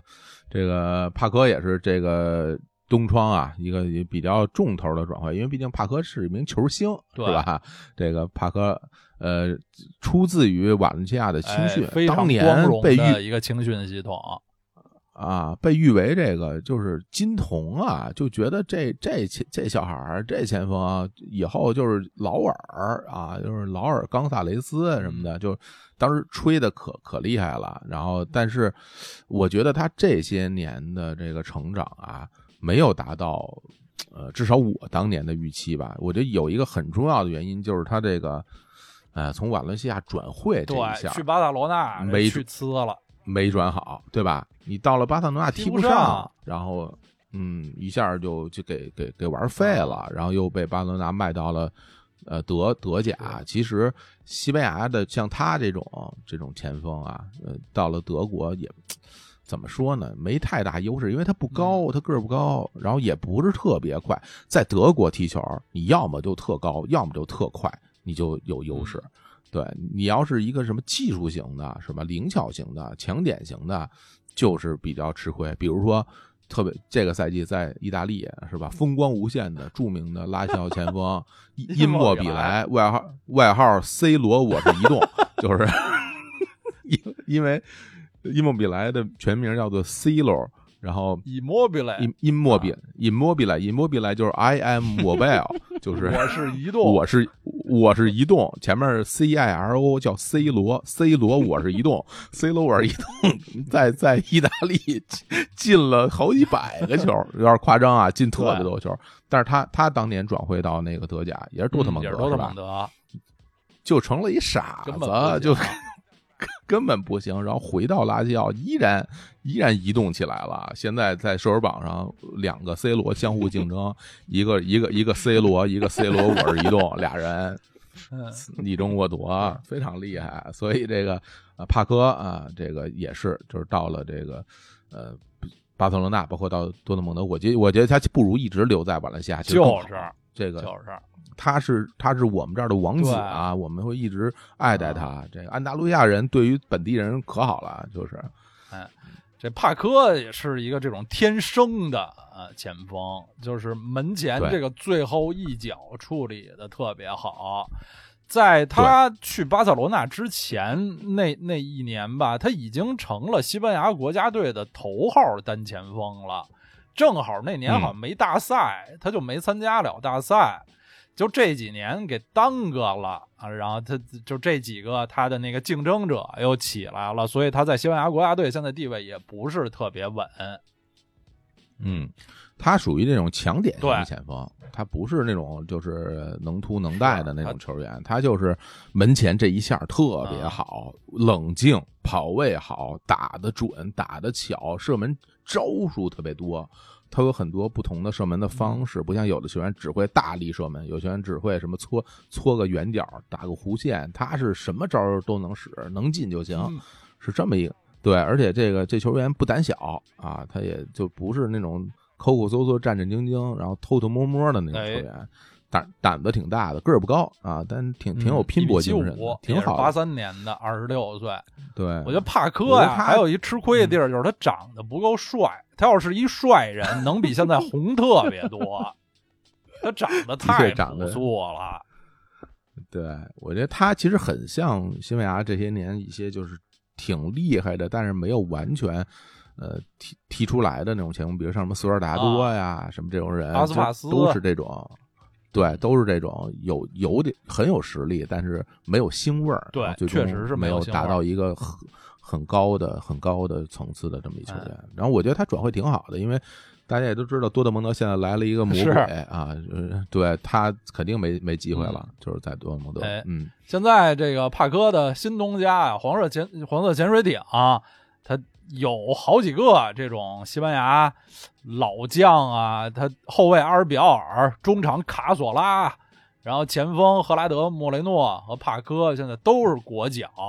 闹不好啊！今年夏天这黄潜会是欧洲杯西班牙一个这个国脚大户呢。嗯，现在在联赛的排名也还不错，差一点那个欧联杯欧战区里。而且这个整个这些球员，呃，会有非常浓郁的西班牙足球的风格，因为他们都是典型的西班牙技术型的球员，是是吧？大家，巴卡是不是还在还在还在还在呢？啊，巴卡也是很很有实力，大家总觉得巴卡就更没腥味儿了。巴卡像是一个那个长途汽车售票员，整个的那个形象啊，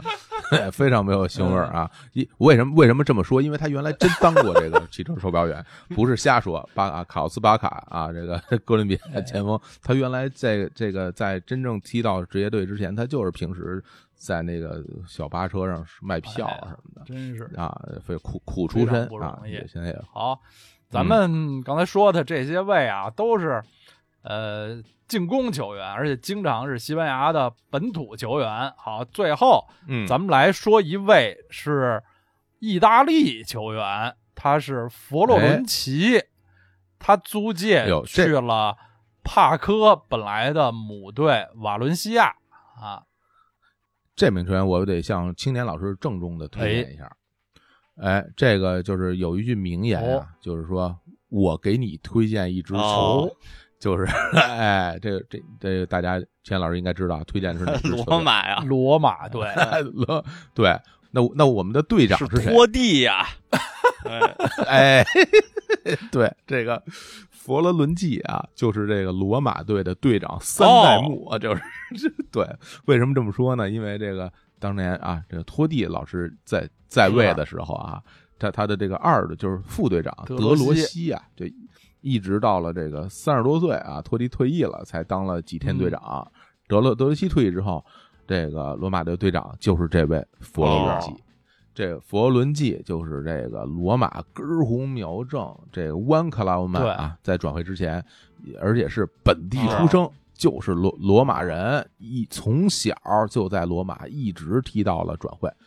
这个佛伦季呢，就是呃，也是一名这个比较全能的右边路球员，就是他从这个边后卫啊，包括这个边翼位、啊，有点像边边前卫。对，都可以打，也是有这个罗马这个呃队长的传统，就是勤勤恳恳，非常努力，投入然后这个就全情投入在比赛里面，然后忠诚啊，就是这么一名球员。我特别我特别特别意外，我没想到佛罗伦蒂会转会。嗯，也是因为这个赛季罗马这新的这个葡萄牙帅哥教练来了以后，好像和佛罗伦蒂特别不对付。他上半、呃上半赛季出场机会挺少的，他还队长，队长上不了，可能实在是这个过得太郁闷了，而且这个意大利国家队现在主力右后卫位置也不太稳定。欧洲杯预选赛他是相对打的多一点的，要想保证呃夏天的这欧洲杯的席位，他下半个赛季他得打上比赛，所以就是一狠心就去瓦伦西亚了。因为这个弗伦蒂九一年的球员，年纪不是特别大，不远远远不到三十岁呢。然后呢，这个这些年在罗马队，其实之前就是地位就无比稳固，毕竟人队长队长嘛，每个赛季联赛出场都得三十多场，然后这个很稳健的一名球员。他虽然有进攻属性，但是他进攻能力没有那么强，至少他这个就是得分能力。并没有那么强，他可能这个传传中啊、助助攻啊还可以，对，但是很稳，就防守端挺稳健的这么一个球员。这个我本以为他在罗马也是就是善始善终的，就是这么这么一个球员，然后没想到呃转会了。当然也可以理解，你说像佛罗伦蒂这种球员，你转会意大利国内的俱乐部，谁敢要啊？就是你你 就是他这样的球员，就是一个球队的队长去其他球队，你整个气质他的不一样 这个罗罗马属性太强了，所以你到了其他球队，你你你不让他当队长，或者你让他说了不算，这事儿没法弄，所以就是远赴海外哈，到了这个西班牙。其实他去瓦伦西亚吧，仔细想呢，也还是可以理解，因为瓦伦西亚有一点儿用意大利后卫的传统。就现在，现在瓦伦西亚队里还有一个意大利国脚级的右后卫，叫克里斯蒂亚诺·皮奇尼，一个大高个儿，呃，是在国外踢球时时间比在国内都多，在在贝蒂斯踢过三个赛季，在什么葡萄牙体育也踢过。现在因为是膝盖重伤，可能下完赛季就报销了。佛罗伦蒂来就顶他，叫皮奇尼。嗯。呃，意大利有一个老的后卫打右后卫也行，呃，不是左后卫也行，中后卫也行，叫莫雷蒂，埃米利亚诺·莫雷蒂，之前一直在都灵啊，去年刚退役，其实也是在瓦伦西亚成的名。莫伦西呃，莫雷蒂在瓦伦西亚踢过五个赛季呢，啊，一直打主力，后来三十多岁又进国家队，所以瓦伦西亚还是有一些用意大利后卫的传统。这个皮尼原来是佛伦萨的球员，佛伦萨的青训，然后后来，呃，挺早的就转会到国外去踢球了。然后与此同时，瓦伦西亚现在还有原来这个意甲老熟人啊，孔多比亚啊，中场的这个拦截型中场，从从国米转会到瓦伦西亚也踢了几个赛季了啊。嗯，这球员也挺有实力的，中场硬硬汉啊，中场这个这个绞肉机啊，这名球员。对，然后所以我们就看看吧，看佛罗伦蒂到晚下，反正至少以他的诉求，就是只要能够打稳定的踢上比赛，然后保证国家队的地位就行了，对吧？嗯，好，呃，咱们西甲的五名球员也基本说完了，最后啊，有一个小小的彩蛋啊，有一位老将啊，我觉得还值得一提，就是他严格说啊，都不能完全算是东窗转会，因为他是一自由球员。他什么时候转会都行，他之前没有球队，就是法国的老将攻击型中场本阿尔法，他是这个去了 这个本阿尔法多利德，就是呃大罗啊胖罗当老板的球队，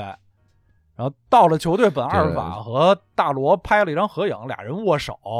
本来我觉得本阿尔法是一个。挺方、挺壮、挺宽、挺厚的人，但是跟大罗一握手还是要小一圈儿。本泽马、本阿尔法、梅内、纳斯里啊，纳斯里这几个人混的呀，相比之下，本泽马就好的不行了，已经。对，但是本泽马这个是个罪犯，本泽马就是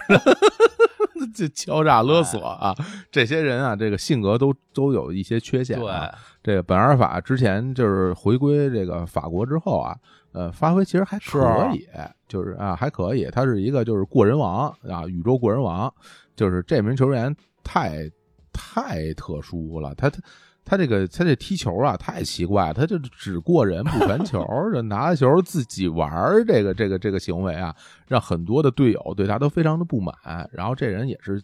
脾气啊性格啊太各色，在球场上这个呃专注度啊什么各方面都不够，但是技术是真好，就是真能过人啊，太行。本来这个四小天鹅里，我觉得他恨不得是最有才华的这种十号位的球员。然后是一个就是突尼斯啊，突尼斯血统的球员，对，也是法国国籍，所以这个已经有一阵子没有球踢了。他在这个自由市场上已经半个赛季了，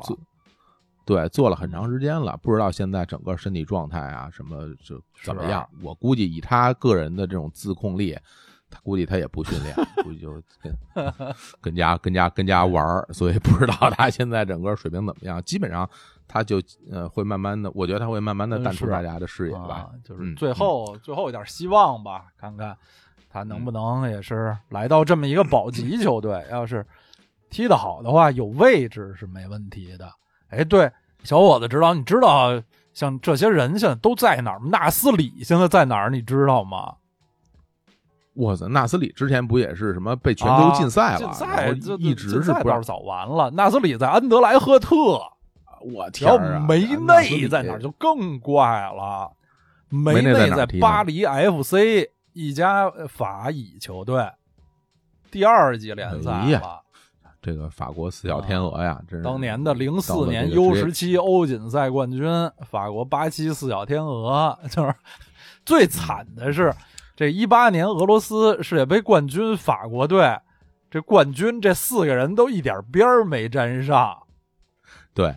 他们就是小的时候有一张著名合影，是吧？经常大家能看到一搜“四小天鹅”，咱四个人在一块儿一合影。那时候满脸青春痘呢，还还都是小小年轻的呢。现在都已经到了职业生涯晚期了，令人令人很唏嘘。当年咱们。中国队还有过健力宝四小天鹅，青年老师是不是有印象啊？李铁、李金宇、隋隋东亮、张张张肖瑞 都，非常牛了，脱口而出就仨。对，好，那我们这个结束了这个西班牙的这个盘点啊，我们进入到下一个联赛，就到了这个德甲吧。德甲的是小伙子老师负责的。德甲这个这个东窗，我觉得最最重头的转会，应该也是这个全世界东窗。我我认为现在最受关注的转会啊，这这名球员现在真是发挥太神勇了。他就是挪威的前锋哈兰德，发出野兽般的嚎叫。对，从这个萨尔茨堡红牛转会到了多特蒙德。那个可能这个球员啊，说实在的，在在球迷的这个眼中，之前都是没有什么名气的。因为毕竟他在这个红牛队比赛，大家看不到岁数太小。然后呢，岁而且他太年轻了哈，他是他他是一个零零后球员，他啊，但是到了这个多特蒙德呀，就就就疯了啊，就疯了。就截止到我们这个录节目当天啊，我这个我给大家念念他的数据啊，就是哈兰德在这个德国啊加盟多特蒙德以后，四场比赛每场就是四场比赛一一共打进了八个球。出场一百五十三分钟，平均十十九点一分钟就打进一个球，这个这都就已经已经就就不是人啊，不是人类的这个行为了。而且这哈兰德，呃，就是他他参与的啊，就是从一九到二零这个赛季，他参与的这个赛事，奥地利联赛、奥地利杯、欧冠、德甲、德德国杯，他都有进球。而且除了德国杯的比赛，因为他刚踢过这一场，进了一个球。其他的比赛他都进过帽子戏法，哎呀，在这个青年联赛好像一场比赛进了九个是吧？这九五至尊了，这个这球员，对已经疯了。我我之前知道这球员，因为毕竟这个呃，我作为这个足球的这个呃深入的研究者是吧？这号称这个这个朝阳区迪马基奥，我非常了解这个汉汉德，他是一个什么样的球员？简单给大家介绍一下，就是一个大中锋。对，简单说就是他是他其实是一个挺不传统的大中锋，他是一个甚至是强点型的大中锋，跑得快，然后脚法特别好，脚法特别好，然后一米九四，脚底下特别有技术，射门又特别准，蹦得又高。身体又好，这就是一个就怪兽，就怪兽一般的。最弱的环节是太头球，对对头球不是特别准，就是他能顶着，但顶不太准，射门是真准。他是一个左脚球员。这哈哈兰德就是大家刚才说叫小哈兰德，他是嗯他父亲、是吧？老哈兰德就是呃挪威老国脚，然后常年在这个英国踢球，是吧？利兹的这个球员，中场球员。然后他就是出生在利兹，这小哈兰德就出生在利兹，英国英国出生。所以呢，这他老哈兰德有个非常厉害的事迹，就是大家如果是老球迷的话，这个基恩啊，曼联队的队长基恩曾经在一场比赛中恶意飞踹一名球员，把这个一名球员直接给踹下场，然后这个过了一年，那这位球员就退役了。那这这球员就是老哈兰德就是后来斯金先在自传里边说，我故意的我故意的。我我就要报复他，就只要我报复他，就是特别恶劣的行为。然后现在这儿子已经出道了，没想到这么厉害，我天呀，太厉害了！他他在这个呃萨尔斯堡红牛奥地利联赛里边就是一个就是大人踢小孩儿的那么一个一个存在，就是上场以后就疯狂进球，然后所以当时我们聊英英国转会的时候就说曼联一直想买哈兰德，也是因为这曼联现在主帅索尔斯克亚曾经执教过哈兰德，哦我带过他，在摩尔在摩尔德的时候带过，后来曼联就想买，结果人家就没去啊，没去也也合理啊，就是好像里边涉及到一些那个就是呃解约金的问题。哦因为这个年轻球员嘛，他这个强制解约金呢哦没没谈拢，然后本来以为大家他会以为他会转到莱比锡呢，嗯是吧？然后 对，毕竟这个莱萨尔伯红牛、莱比锡之间对同一个老板，然后没想到转会多特蒙德，到多特蒙德就一飞冲天了，场场替补，场场进球，每场疯疯癫了。这名球员，我觉得现在已经成为就是所谓现象级哎的一个一个射手了。在他真正转会之前，我曾经跟千言老师说过哈，我说我说你可以关注啊，这个足坛有一位年轻小将小伙子的新爱将，对，我当时是十分谨慎的，因为呃，小伙老师第一次向我推荐一名新星，好像是零四年的时候跟我推荐有一名叫做法比亚诺的新星，然后说他他一定 对会继这个大小罗之后，成为这个呃这个新的一这个一抹亮色。然后之后，我我我在很多的专业球迷面前，我我我还跟人吹嘘呢。我说你们都要去关注法比亚诺，然后人家哦是吗？然后我就我说等着吧，最后见证见证我得到的这个信息，显得我也特别懂。然后就最后就好像也不太什么，所以这次那个小伙老师去年吧跟我推荐说，你一定要关注哈兰德这名新星。嗯，然后我我当时也是持谨慎的态度，然后但是最近他已经就变成了宇宙王，觉对，得真真是不得不 服。我我用一用周星驰的台词说，就我感觉他的现在这个在锋线上的实力可能在我之上了，就是已经 太特别冷静，就是左脚进那些就小角度，就根本不停球，一脚就进。然后还有一个球是什么？把守门员过了之后，然后在底线那儿，然后接接近零度角，左脚给对转进去，就是呃很难想象啊，一个这么年轻的球员在球场上有如此的自信、冷静，而且他求胜欲望非常强。呃，刚刚结束的德国杯的比赛，我我看了，嗯他在球场也是替补上输场，然后就对扳回一球。然后那场比赛多特蒙德运气太差，就是死活踢不进，就是我怎么嗯踢都踢不进，这个也真是太背了。啊，但但是他在场上的表现是非常好，而且在落后的时候，他的那种求胜欲是明显能看出来，就是他着急啊，想进球啊，哎。想赢啊，就这是这是一个好球员的一个非常重要的特点，就是上了上上场比赛就得想赢，不能双目空洞，在球场上就是赢不赢输不输无所谓，哎跟我没关系，这不行。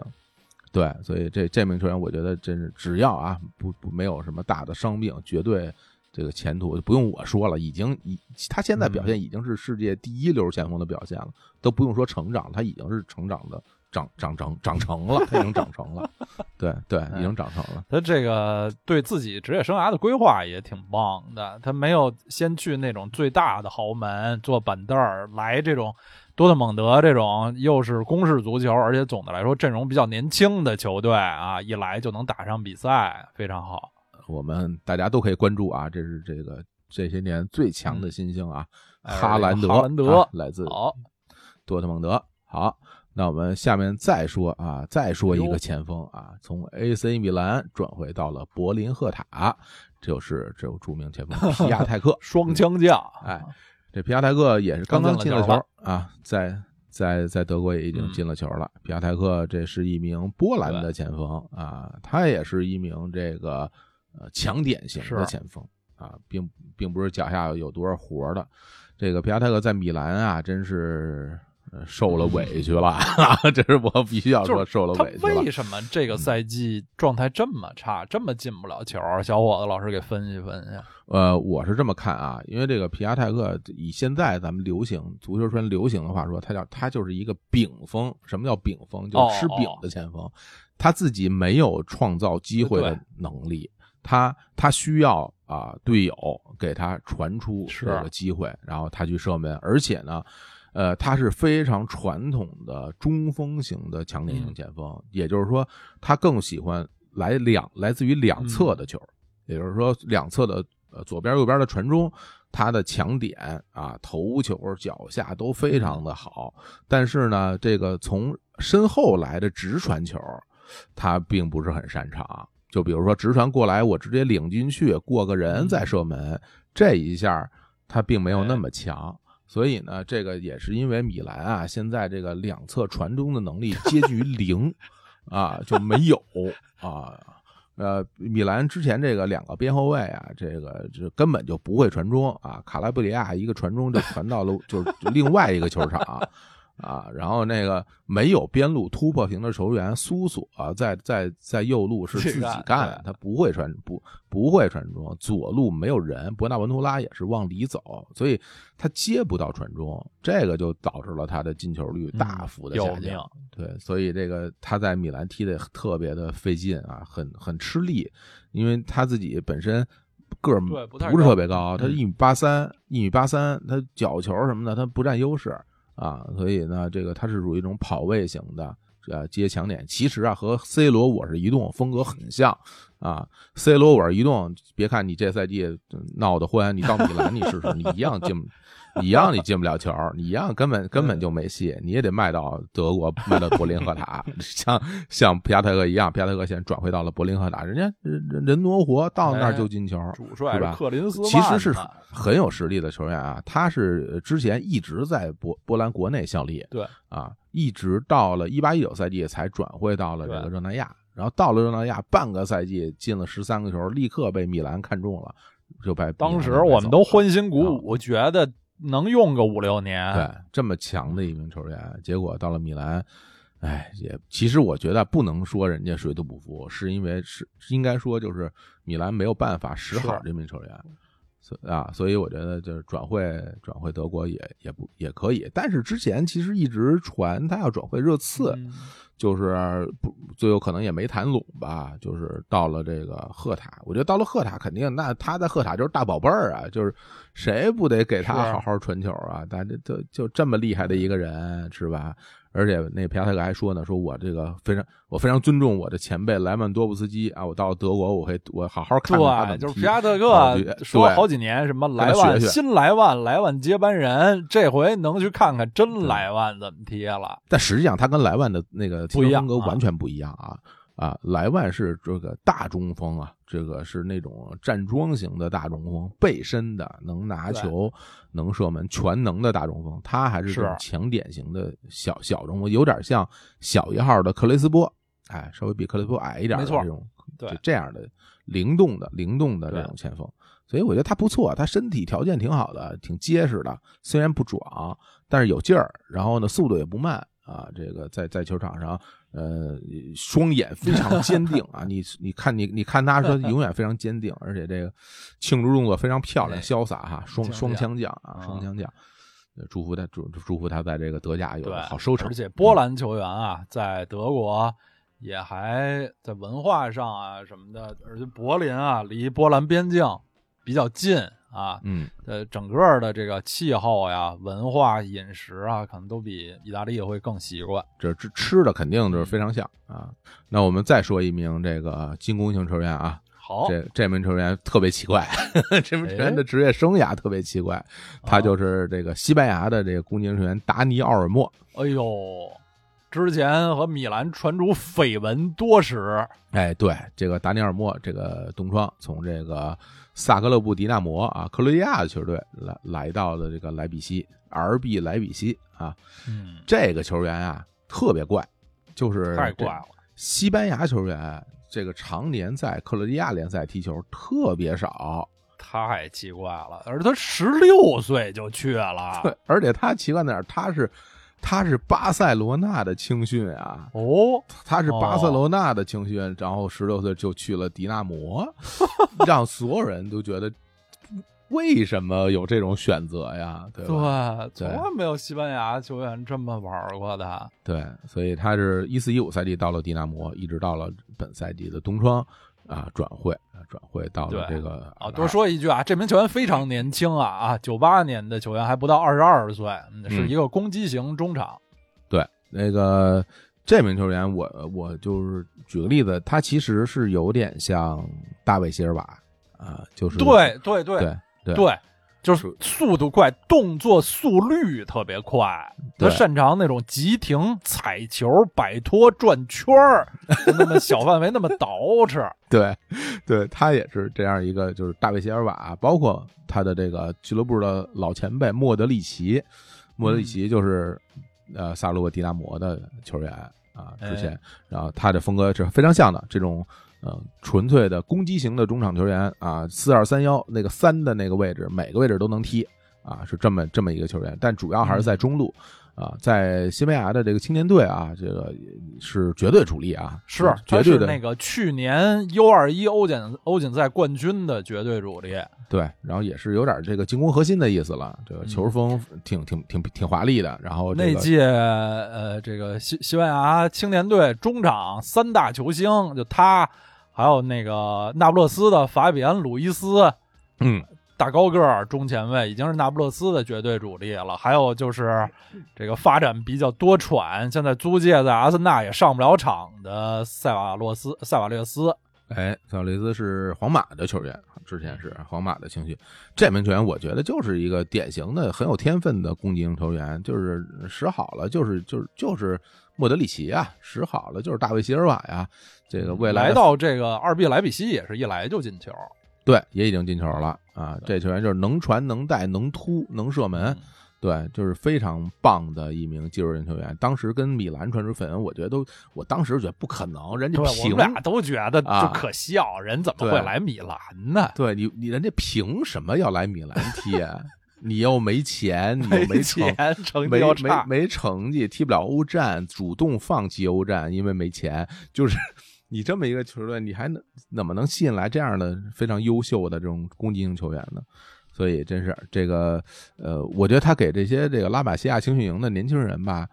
嗯，做了一个新的这个提哎示，对吧指出了一条？新路。对，你你可能在拉玛西亚，你可能那个球员啊、有天分的人很多，最终你没有办法脱颖而出。你不妨是到什么其他的这些球队，但是得一定得是青训好的球队。嗯你像萨拉奥迪纳摩那青训一等一的是吧？比如你到、哦你到意大利，你到亚特兰大，这个正经青训好。哎，是你是是，你到到到到荷兰，你到阿贾克斯，你青训好；你到英格兰，你去南安普敦，是吧？那那都是青训大户。对于这个年轻人培养有心得、有热情，这这些球队可以去尝试一下，对。对吧？嗯，所以这名球员，我觉得青年老师嗯可以关注啊，可以关注，嗯未来可期。达尼奥尔莫，达尼奥尔莫，他这个嗯名字吧，反正字比较多啊，这个我还得再再记一记啊，不不是那种特别一说是飞哥，哎，这一听就是一球星，这达尼奥尔莫啊，嗯，说我闲话，这个球员长得吧，不像是这个进攻组织者，他长得就不太像传统的那个西班牙中场。你觉得，就是他那种特别利索的这个短头发，而且头发颜色好像多少有点浅。嗯，他这个外形气质是那种特别利索的边后卫气质，不像一个进攻组织者。我觉得这跟他这个常年在克罗地亚是不是有关系？他整个是身身上那股气质已经有点像克罗地亚人了。他在那个球场就是上，东欧球员那种快速、效率、强悍。对，看不出来他是个西班牙球员。我当时嗯看那个迪纳摩队的比赛的时候，就觉得这个我还找呢，我说这达尼奥莫在哪儿啊？感觉跟别人一样啊，都是球场都是克罗地亚人。后来才看出来，哦，这这哥们儿是达尼尔莫。是，我本以为他应该是一个西班牙那种柔油了吧唧、特别特别软像面条一样的踢法球员，后来发现不是。对，哎，这萨克洛姆迪纳摩本赛季也是踢了欧冠，主场曾经四比零大胜亚特兰大啊。我天儿这，个呀达尼尔莫还攻破过曼城的球门呢，虽然他们小组没出现吧，但也还是潇洒走一回在欧冠。嗯，这个呃，呃萨罗布迪亚摩最近这一批的年轻球员，呃，有有有不少实力都很，还有谁啊？都很强啊。然后就克罗地亚本土的一名叫的叫做马耶尔，这名球员现在也是这个克罗地亚 U 二一的主力的中场，也是哦，挺挺有实力的。对，还有一个后腰啊，叫莫罗，也是同样一批年纪的九八年的球员，也挺厉害，哦防守型的这个中场。对，哎所以他他这一波青训好像又要起来一波了，大家都可以去关注啊。好，那我们继续说啊，就是说德甲的转会，下一桩转会呢是一个回归啊，是一个回归。哦这名球员呢，就是从尤文图斯转会到多特蒙德的能人啊，外号能人埃姆雷埃埃姆雷詹啊，艾雷詹，对啊，，为什么叫能人？因为他这个姓氏叫 Can 啊，C A N Can 啊，就能啊，特别能啊，刘能，就埃姆雷詹。能不是他王小利这个一个外国人，然后最后的呃结尾的字落在“詹”上边儿，是哪个嗯詹呀？真天佑的哦詹，真翻译的有的人，因为他翻译是一土耳其后裔，哦原来如此，真对挺奇啊，怪。德国的土耳其后裔。对，就我听到这新闻啊，埃姆雷雷詹去多特蒙德的时候，我第一反应我说：“哟，这个旧将回归多特蒙德了。嗯后来过了好久，我才想起来，他没在多特蒙德 踢过，他不是为什么呢？因为埃姆雷詹在好多强队踢过球，而且在哪个队都待不久，特别奇怪。什么他勒沃库森、拜仁、利物浦、尤文图斯，你说这都是欧洲一流的球队，每在每个队俩赛季恨不得然后就走了。对他也是属于这种典型的，就是呃，拜仁从这个德德国各个球队抢来的小孩儿其中一个，他是嗯法兰克福青训，哎呦，我都不知道。对，然后从法兰克福算是自由转会去的拜仁，然后从拜仁去了这个勒沃库森，待了一个赛季就被买到利物浦，然后从利物浦又去了尤文，去尤文的时候也是自由转会，所以这名球员。呃，总体上他就是一个全能中场啊，对全能的中场球员，就是个儿其实不高不成名这么多年了，现在也才啊什么二十六岁，对岁数不大。如果说做一个比较的话，我觉得他是一个就是身体更好，然后更勇猛，但是技术差一点儿的赫迪拉，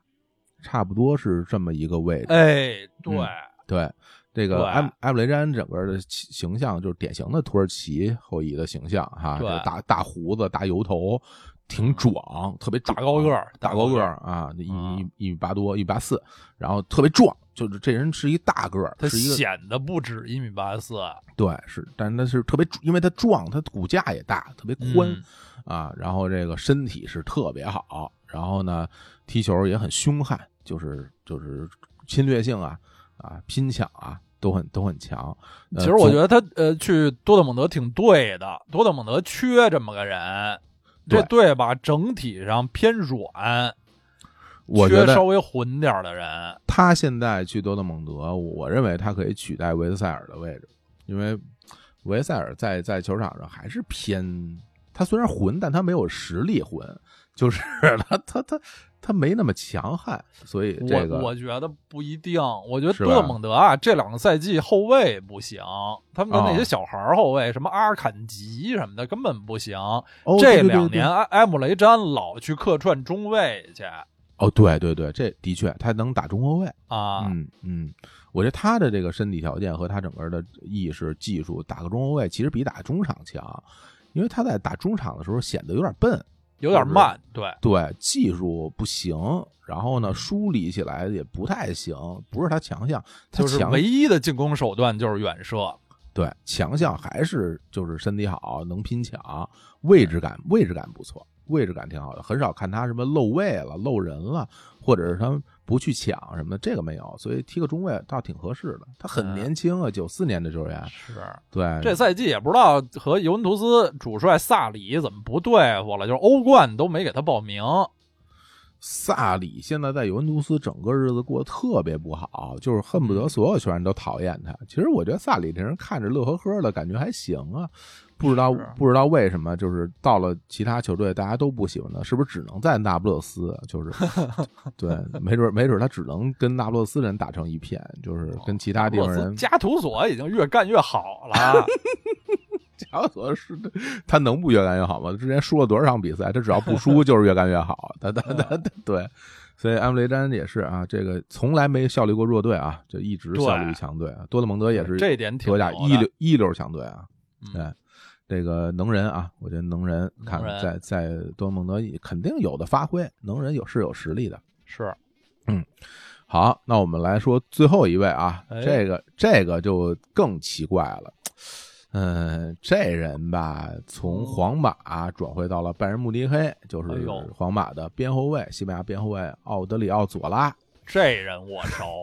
这刀老师给大家讲讲啊。这人我熟，因为我对巴斯克球员吧，就是 还是比较细心的关注啊。哎，对，奥德里奥·索拉是来自西班牙北部这巴斯克地区美丽的海滨城市圣塞巴斯蒂安，就是当地的球队皇家社会的青训成长起来的。这球员吧也挺怪的，他九五年十二月的，二十四岁了。你说按按说也不是特别小的小孩儿了，成名也有一些年了，但他实际上一辈子吧，就打过一个赛季的主力。还真是，还真是。啊，他就是那个一八年世界杯前那个赛季，在社会啊，他是一右边后卫嘛，那个赛季踢的特别好，也进了国家队，去俄罗斯参加了世界杯，虽然一一点儿呃出场也没有，但就是成名了。然后世界杯后就到了皇马，到了皇马就。呃，上个赛季还算是轮换球员吧，还有一些出场的机会，然后本赛季就只有就反正一只手数得着次数的出场了，好像去年十月就没有出场过。不光这个打比赛少吧，这小孩特别就运气都不好，特别倒霉。就是他是一个这个个儿不高啊，一米一米七六，身体比较瘦，他是这种比呃瘦小灵活式的边后卫。嗯，踢球老是有点那种哈着腰，不不是挺直了身子那种，有点闷闷头哈腰呃那么那么踢球的这个助攻型的快速边卫。上赛季他在皇马训练中和维尼修斯。就那巴西小瘦黑孩儿和嗯维尼修斯相撞，然后他锁骨骨折了。维尼修斯体重估计都到不了一百二十斤。对，你说嗯这和什么这库尔图瓦和什么瓦拉内、拉莫斯相撞也行，和维尼修斯相撞就骨折了，然后就一一直一直伤停。嗯嗯、就是现在他能租借到拜仁吧，主要是拜仁太缺后卫了，拜仁的这个聚勒啊，哈维马丁内斯。还有这个大价钱，本赛季之前买的这个法国世界杯冠军的边后卫卢卡斯·埃尔南德斯，AC 嗯米兰那位特奥的哥哥都有伤，而且都是比较重的伤，所以拜仁现在这个，我看这个冬歇期啊，这几场他用的这后卫好几个都是客串的，就是阿拉巴，阿拉巴现在在拜仁打中后卫。我天哪，一个典型的边后卫。那个帕瓦尔小卷毛，嗯法国世界杯冠军右边卫，帕瓦尔本来是其实是专业是打中卫的，就是在国家队打右边卫，现在在嗯拜仁也是打右边卫，然后左边卫是那个加拿大小将阿方索戴维斯。嗯就是现在拜仁这后防线完全是就是临时搭的，对然后他从皇马租这么一个专业右后卫，这个想法是可以理解的，但是奥奥德里奥索拉这几年实在是不太顺啊，他在这皇马就这个赛季已经已经不太能上场了。皇马这这个位置上啊，就闹了半天，还就是卡瓦哈尔，然后那个纳乔，纳乔嗯是一万金油。其实那俩人比他岁数都大得多，他竞争不过那俩人。那俩人比他在这个后卫的实力上可是强强不少。我觉得我看过一些这个奥德利亚索拉的比赛，基本上都是替补上场。这孩子有一个，我觉得有一个比较大的问题，就是他那个位置感比较差，哦、就是他这个防守的时候啊，主要是靠快和这个勇和猛，但是他老他老漏。他老漏人，他身后啊，包括离得很近的人啊，他老疏疏忽，疏忽了以后，然后就扑上去，扑上以后就被人过，所以他整个这个防守稳健度啊是不太行，然后在嗯进进攻端又没有，不他又不能给出特别大的这种贡献。你像那个他其实传中一般，他喜欢突破。对你像那卡瓦哈尔，那人家可是真的能突到底线传个中，然后能够嗯助个攻进球，这方面他也差一点，身体啊有还是有点单薄，这孩子身体不行，身体有点单薄，啊所以这个我觉得到了这个拜仁啊，看吧，看看他这个具体发挥怎么样，就是是最最好能当一个轮换球员，对要不他恐怕可能上场机会都不会太多。他整个的这个就是一对一的防守能力是是比较差的，对就是防守不太行。舒雷索是一个边后卫，嗯，哎，所以就是我觉得他比米兰那卡拉布里亚可能就传中准一点，别的然后稍微能过点人，然后嗯但对他能过人，强啊强不了那么多，所以我觉得这个嗯，这个转会也是这种算是补锅匠式的转会吧，对就。是呃没办法了，这个没人用了。嗯现在西班牙国家队在欧锦赛预赛，你知道用的最多的右后卫是谁吗？啊，是谁？是老将赫苏斯纳瓦斯，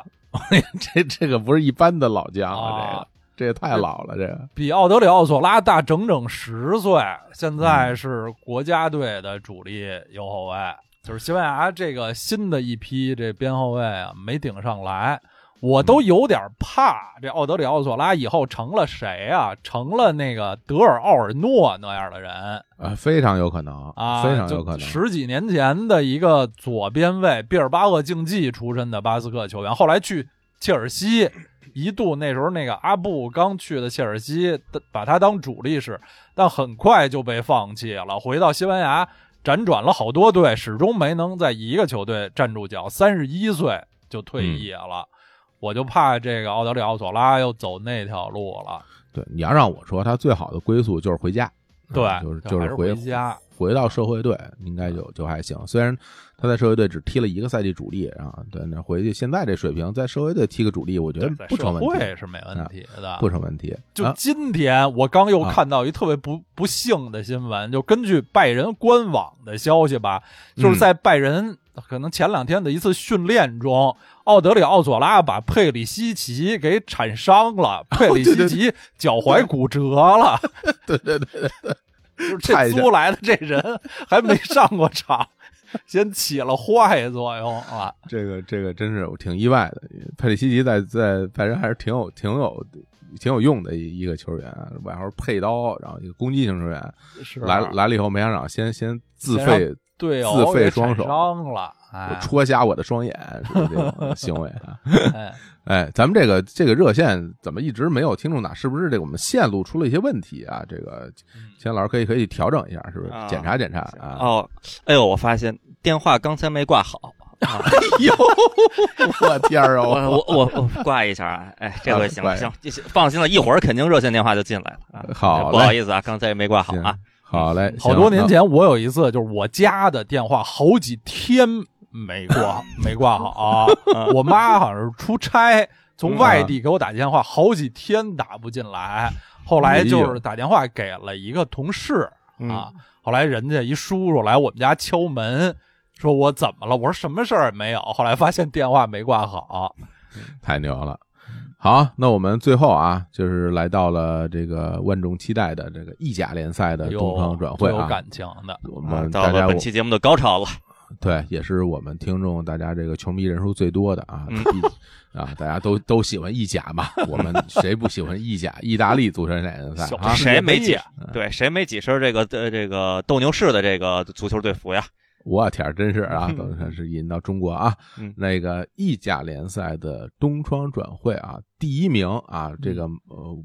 没有什么争议啊，对，就是这个上帝回归啊，嗯，萨拉坦伊布拉希莫维奇，这哎呀个，当时都不敢相信，对，转会到了这个 AC 米兰，从这个美美国洛杉矶银河算是免费啊，自由转会。几乎就是自由球员吧？对我这伊布不用我介绍啊，这个没有人不知道伊布啊，这个没有，是不是足球迷的这个朋友都都一定知道伊布拉希莫维奇的大名，对是吧？对，然后这个伊布呢，这个呃来了米兰之后啊，这个立刻啊带领米兰这个焕发了精气神儿啊，嗯立立刻来了一波什么三连胜，对，然后啊立刻让米兰这个东窗进行了大清洗啊！米兰把什么苏索呀、皮亚泰克啊，啊，包括之前的那个阿尔罗啊、罗罗里格斯、哎全都全伯利尼全都这个呃清清理掉啊！现在伊布就成为这个米兰的新大腿。嗯，呃，我我我其实是这样觉得啊，就是说大家老说是不是伊布这名球员啊，这个这么大年纪，还指望他什么带领米兰复兴啊，是不是有点不不不现实？哎，我我认为呢，这个呃，一个球队想要复兴啊，主要得靠这个有钱啊和运气 啊。这个米兰现在这个赛季来伊布最大的意义在于什么？在于提升成绩。嗯就是伊布这名球员，他是一个呃，很多人老说，哎，这个巴塞罗那是一个体系啊，这有很多的巴塞罗那的体系型球员只能在巴塞罗那踢啊，到了巴塞罗那以外可能就没那么强。嗯，这这就是一些假设，但是呢，伊布这名球员是叫做自带体系型球员，就是他他到了哪个队，哪个队就有一个新的体系围绕着伊布来来进来进行。你为什么？因为为什么他他太强了，他是一个绝对实力的大中锋。这个嗯绝对实力的大中锋就可以组建成一套体系，因为嗯他能够解决进球问题，对，解决进球问题就能解决比赛的胜利。所以哎一大家就围绕着伊布，就绕着他踢。你你只要把这球把球传给他，传把球传给他，运转好了，这球我进了，你守住，咱就赢了，就这么简单。足球比赛就这么容易。对，所以当年伊布在米兰踢的时候，为什么他身后身身边的一些人都能焕发出足球生涯的最高峰？比如说诺切里诺啊，诺切里诺啊，诺诺切里诺天诺王，啊，诺天王，还有是普林斯、博阿滕，对啊在那几个赛季成了这个宇宙之王啊，进了好多球。为什么他们能有这么好的发挥？就是因为前面有伊布顶对在前头，你们就属于身边没人自己玩，让你们打这种空位射门，那你当然可以进很多球了。那伊布一走，诺天王瞬瞬间不是天王了，是吧？啊，对，所以这个伊布来米兰的作用就是能够提升这个赛季和下个赛季整个米兰的成绩。如果他能保持健康的话，是对对。然后当然伊布回来之后，大家也看见了，立竿见影，是对吧？所所有人就是口中都喊出两个字“爸爸”，就是 就是就是大家这所有伊布的，就是击完球，大家就看网上大家就喊“爸爸啊，爸爸，爸爸，爸爸回来了啊！”就 很多曼联球迷也跟着在喊“爸爸怎么去那儿了啊？”就是当时，曼联球迷很想让伊布回曼联，没想到最最后只来了伊哈洛，就是 都是都是都是一啊，不是伊布是一一啊，是我们那来了伊哈洛，就非常的失失望啊。呃，伊布来伊布能回归，我真是就是心情啊，真的说非常感动，就感动，说明他对米兰真的是有感情，他去哪儿不行啊？对。伊布他他真是在现在这个足坛里少有的比比我还 比我还岁数大的球员啊！伊伊布比青年老师岁数都大啊！伊布比青年老师大一个月啊！哦，啊，伊布是那八一年十月份的球员哎呦哦，是是跟梁总一边大，真是。啊，对对对，比梁总还大几天呢，他十月三号的啊，哎呦，真是比梁总还大！哎呵，好对，是我们这是是我们的老大老老大哥的球员啊。嗯这伊伊布这这名球员就是真的就是我觉得就是一传奇，一位传奇。就是他最终来米兰，我也同意听刀老师说的，就是没有什么其他的原因，就是因为爱，就是嗯 all for love，就是因为 对对米兰的爱。然后你看他带领身边那些球员，现在在米兰锋线上跟伊布搭档的是这个米兰的小将莱奥，葡萄牙啊小将拉斐尔莱奥，拉斐尔莱奥。拉斐尔莱奥是一九九九年的球员，嗯然后在球场上看伊布那眼神儿对，都都不都不都不对劲儿了，就是你你感觉就是他看着伊布就想就想着说说您。我再给您打壶热水去，就是就就是就是那个那个劲儿，就是啊您您看您看我我这么踢合适吗？很很像当年卡萨诺看托蒂的眼神儿是吧？卡萨诺面对空门把球传给托蒂，让托蒂射门是吧？自己不敢不敢射门。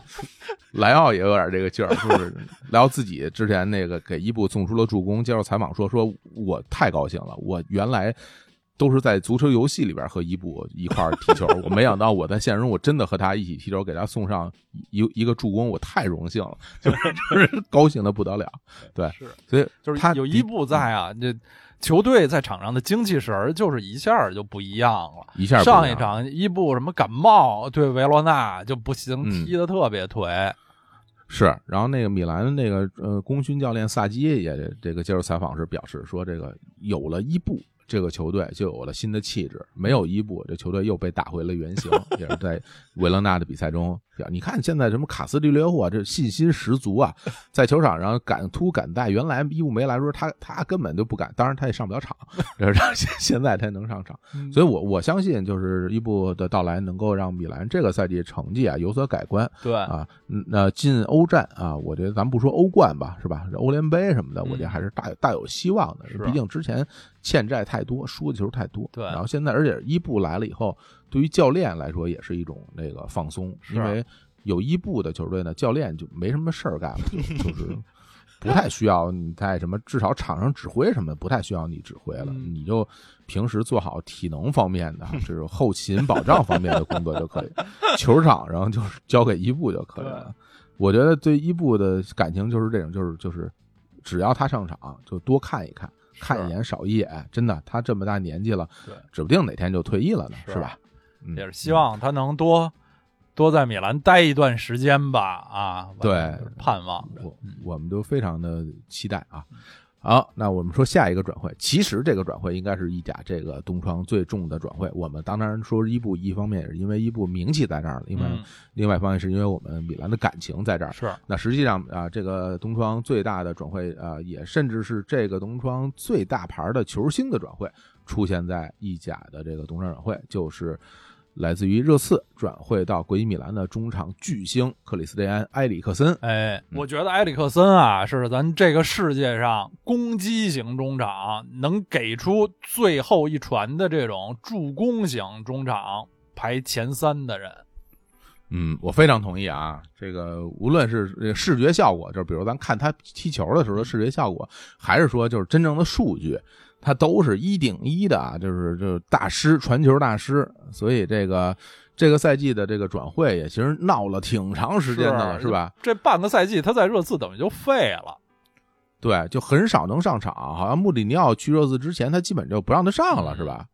然后穆里尼奥去了之后，然后有的时候让他替补上场，一上场就能传出致命的这种对，威胁球，对。然后那个呃，本身埃里克森跟热刺的那合同马上到期，嗯，所以呢就就是这个呗，嗯热刺留不住了。跟他续约呢，他不愿意续约嗯啊。但也不是说人家不愿意续约，也是因为这个就是大家没谈拢，条件没谈拢。热刺这老板呀，这是宇宙第一抠门，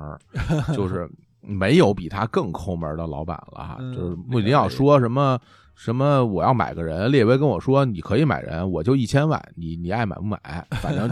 这这个时代一千万你就买我，你也就你就你 你还你你还你买你还能买着谁呀、你一千万你根本买不着任何正经球员，只能买我啊！所以所以这个埃里克森不在热刺待着了，然后最终去了国米，我挺意外的，我没想到是之前都以为要去皇马，对，然后不知道怎么着，中间也不知道怎么操作的，最后嗯到了、到了国际米来。九二年的球员其实正在当打之年，对，然后身体啊、精神啊、各呃技术啊各方面没有任何问题，就是一个巅峰期的中场传球大师。这别看他长得瘦，然后有点尖嘴猴腮儿了，一点儿都不软，其实也不爱受伤。对，在英超踢了好些年了，他是一三一四赛季从阿贾克斯，转会真是不少年啊了。到了热刺，然后年年劳模啊，每年联赛都踢三十多场，真是就就身体特别好，然后这个发挥很很稳定，是吧？嗯远射、定位球都是大师级的。对，真的是大师级的，应该是这个东窗转会里边非常重重要的，应该是第一啊，我觉得是第一个名人。对到了国米，我觉得真是一下能提升这个球队的战斗力啊！有这么一大牛，这哥们儿，你的所所有的那个传控最后一脚、定位球、角球、任意球就都给他呗，对，非常特别厉害啊！让我有点担忧啊，即将到来的米兰德比 是啊，就是就有点吓人。这人防不住，这人没法防，他他非常贼，然后那个又又不又不一根筋，踢球特别特别特别巧，你就是不好弄啊。所以这个转会，哎，这个能到意大利，其实对意大利足球的复兴，我觉得是个好事儿。是是是啊，嗯，国米也是非常的重视啊，就是官宣那些照片都是在斯卡拉歌剧院里拍的，以前都没见过这 这种档次的。对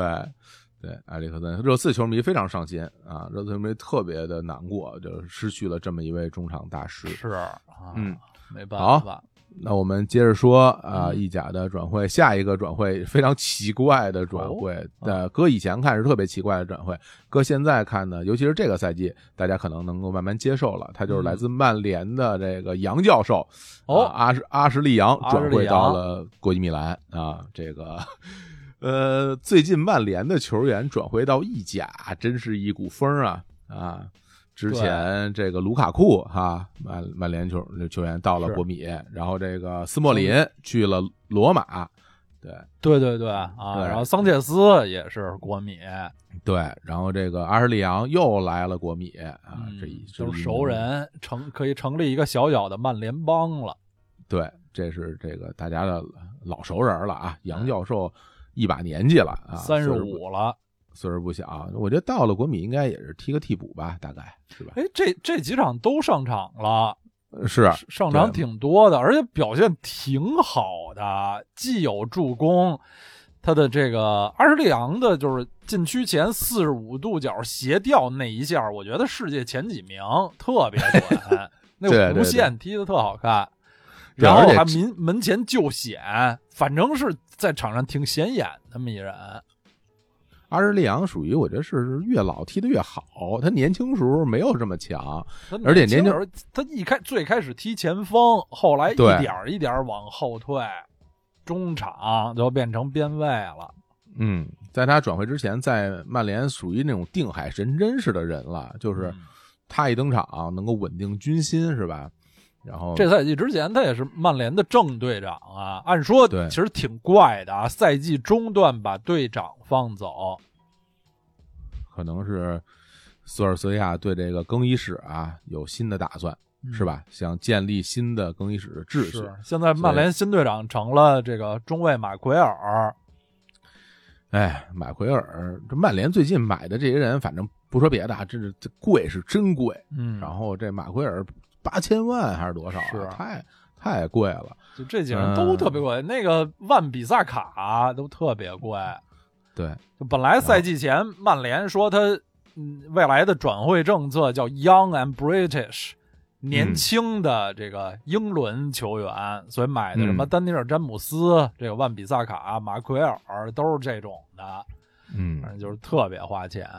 英国这种户口本球员就是贵，是吧？你像你像当年那个什么卡罗尔转会对，利物浦，那就是就是超级贵啊，就是没什么理由，我就是本地人，我我就贵，所以我虽然我踢的一般，我进不了球，但是我还是还是特别贵。嗯所以这个阿什利杨的转会就是挺意外的，没想到他能转会到、这对，而且不是租借，是真的转会。嗯，嗯，我觉得他在国米还是有的发挥的，因为孔蒂喜欢用这种边翼位，然后他在那个锋线上有卢卡库啊，虽然卢卡库不是那种头球抢点型的前锋，还有那个嗯。劳塔罗、马丁内斯，他们嗯。有这种很好的前锋，阿什利昂这种擅长传中起球的球员是有用武之地的。是我们这孔蒂算是三五二大师是吧？这个真正能把这个三后卫踢好的，这孔蒂应该是第一人啊。对对，他特别喜欢边翼位，所以这次嗯那个摩西也都是他原来的旧将，又招来。英国球员以前在海外成功的不太多，一大原因就是他们的这个语言能力很差，对国外生活适应也比较差。因为但是孔蒂他在切尔西执教过，他应该和这些英国球员的沟通会比传统上的呃意大利教练要更好。孔蒂当时在英国的时候，经常跟穆里奥吵架，然后那个每次电视采访他们俩吵架，孔蒂就翻着白眼儿，然后说着意大利口音的英语，特别逗，就是他那英语其实听不太懂。特很有意思啊！孔蒂是非常有个性的一名一名教练啊。对对对，对，哎，好，那我们再说下一个，这个转会算是也是我们很有感情的转会啊，这也算是这个出口转内销的转会，就是这个意大利前锋帕特里克库特罗内从狼队转回了佛罗伦萨，租借回了佛罗伦萨队，这也是挺惊奇的。他嗯，离开意甲赛场，离开米兰才半个赛季，哎，这个一过年又回来了。这个昆罗内啊，这是我们米兰的青训啊，这自己培养的，自己培养的。对，在这个季前赛对阵呃拜仁慕尼黑的友谊赛啊，一 一球成名，大家就关注到了这个小孩啊，这个是很年轻，九八年的球员。对，然后这个这。由于这个皮亚泰克来到了米兰，他们俩风格很像，所以库伦内之后就很少能够有机会登场，所以呢就转会到了这个英超的狼队。转会到狼队的时候，我还挺难过啊，很很难过。我说哎呀，这么好的球员，呃，很有前途的一个强点型的前锋啊。而那几年米兰就突然就特别有钱，买一整支球队的时候。这个库特罗内是自己培养的小孩儿还能在锋线上有位置，其实是，嗯，当时觉得他前途非常远大的。对，然后但是后来慢慢踢不上球了，他自己也着急，然后大家也着急，然后又转会到狼队。然后我当时还觉得。转来狼队也行，因为狼队呢，这个毕竟是这个门德斯的球队哈，是这个葡萄牙准黑大鳄门德斯，有好多年轻人都在狼队，我觉得在狼队。而且葡萄牙教练这个球队里拉丁人非常多。然后没想到呢，克罗队在球队里边啊，竞争上岗失败了。对，就是英超十才打了十二场，其中首发三次进两个球。严重的水土不服，加上打不上比赛，嗯，所以在狼队就是完全是被淹没了。我还专门看了几场狼队的比赛，我就想看看库伦内表现怎么样。然后，但是他完全竞争不过狼队的这个主力前锋墨西哥那个吉梅内斯。对，那对那个吉梅内斯真是厉害。嗯，所以库伦内就一直是做枯坐替补席呀。对，然后这个。中创啊，转会回了这个佛罗伦萨。这之前也传说回意甲什么的。当时我跟刀老还说，这个回回家不回米兰 不回来吗？是吧？成了黄博文了，这 对对，说走着回回米兰，结果也没回来啊。到了这个佛罗伦萨，嗯，也行吧。到了佛罗伦萨，只要你能踢上球，是吧？对，意大利现在需要这些年轻人。涌现出来，意大利现在也挺缺年轻的好球员。他回这个紫百合肯定是呃能踢上球的，联赛都踢了四场了，最近三场都是首发，然后意大利杯进了一个球。一个很大原因也是因为佛罗佛罗伦萨这锋线上吧，老的老，小的小，伤的伤，正是用人之际啊。对他这个佛罗伦萨这赛季本来从。热那亚租借一个科特迪瓦前锋叫夸梅，本来用着不错，联赛前十场进了五个球，结果去年十一月十字韧带断了，赛季报销，然后剩下他们就没没什么正经人了。一个这个队里一前锋，一个那个法国老前锋泰罗，都三十七岁了，本赛季就没出场过。还有一个塞塞尔维亚小将叫弗拉霍维奇、弗拉奥维奇什么的，才刚满二十。所以库特罗内来就正好，他们这儿缺人呢。这个那个克塞尔维亚那个小球员，他是游击队队的转过来的啊，在佛罗伦萨其实连替补都不能算，就是出场机会很少。他这个而且毕竟实力也一般。库罗内正经是经过这个意甲联赛历练的球员，到了到了佛罗伦萨，我觉得这这大有大有发挥，大有发挥。佛罗伦萨啊最、最近是不太顺，他们这个赛季用的很好的那个中场小将卡斯特罗维利，然后那个老将里贝里，然后中场嗯。邓肯什么的，现在都有伤，就是对，前场比较厉害的就一个那个小杰萨，这当时这里贝里把米兰踢的都不行了，屁滚尿流，太厉害了，这让嗯。米利维也给玩死了。是。嗯，好吧，那我们就说最后一个转最后一位哎呦也是我们这期节目最后最后一个转会，没想到他成为我们这个节目的这个大轴。他是谁呢？这这个球员啊，他就是这个浪迹天涯的射手，江湖外号“博一刀”，叫博一刀的博里尼啊。博里尼从 AC 米兰免费转回到了维罗纳队的意大利前锋博里尼，我相信大家都很熟悉了啊。这个博里尼无人不知，无人不晓，是吧？其实博里尼的这个成成长轨迹在意大利奇怪，跟球员里索似的。特别奇怪。他是，到时你知道他是哪个队青训吗？不知我还真不知道 他是博洛尼亚的青训，哦。他是博洛尼亚青训，然后零七零八赛季啊，大家想想零七零八赛季什么时候？就转会到了切尔西。是，啊？然后到是就是青训系统里的转会，对，到了啊切尔西，然后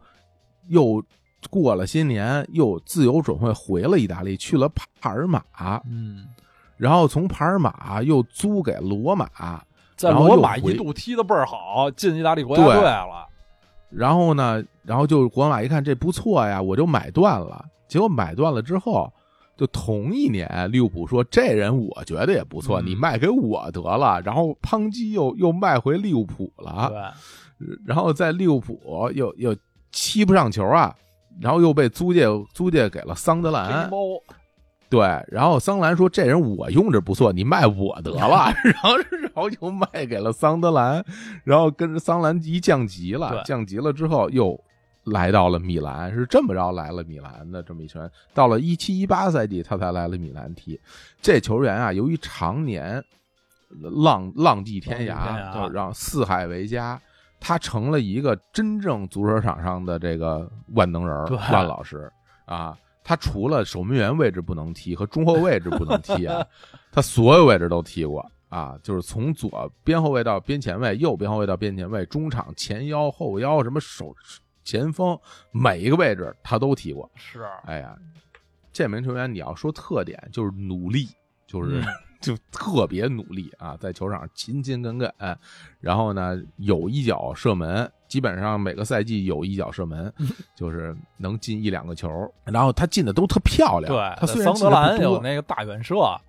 对，大抽射都是凌空，他好像这球在地下的时候踢不好，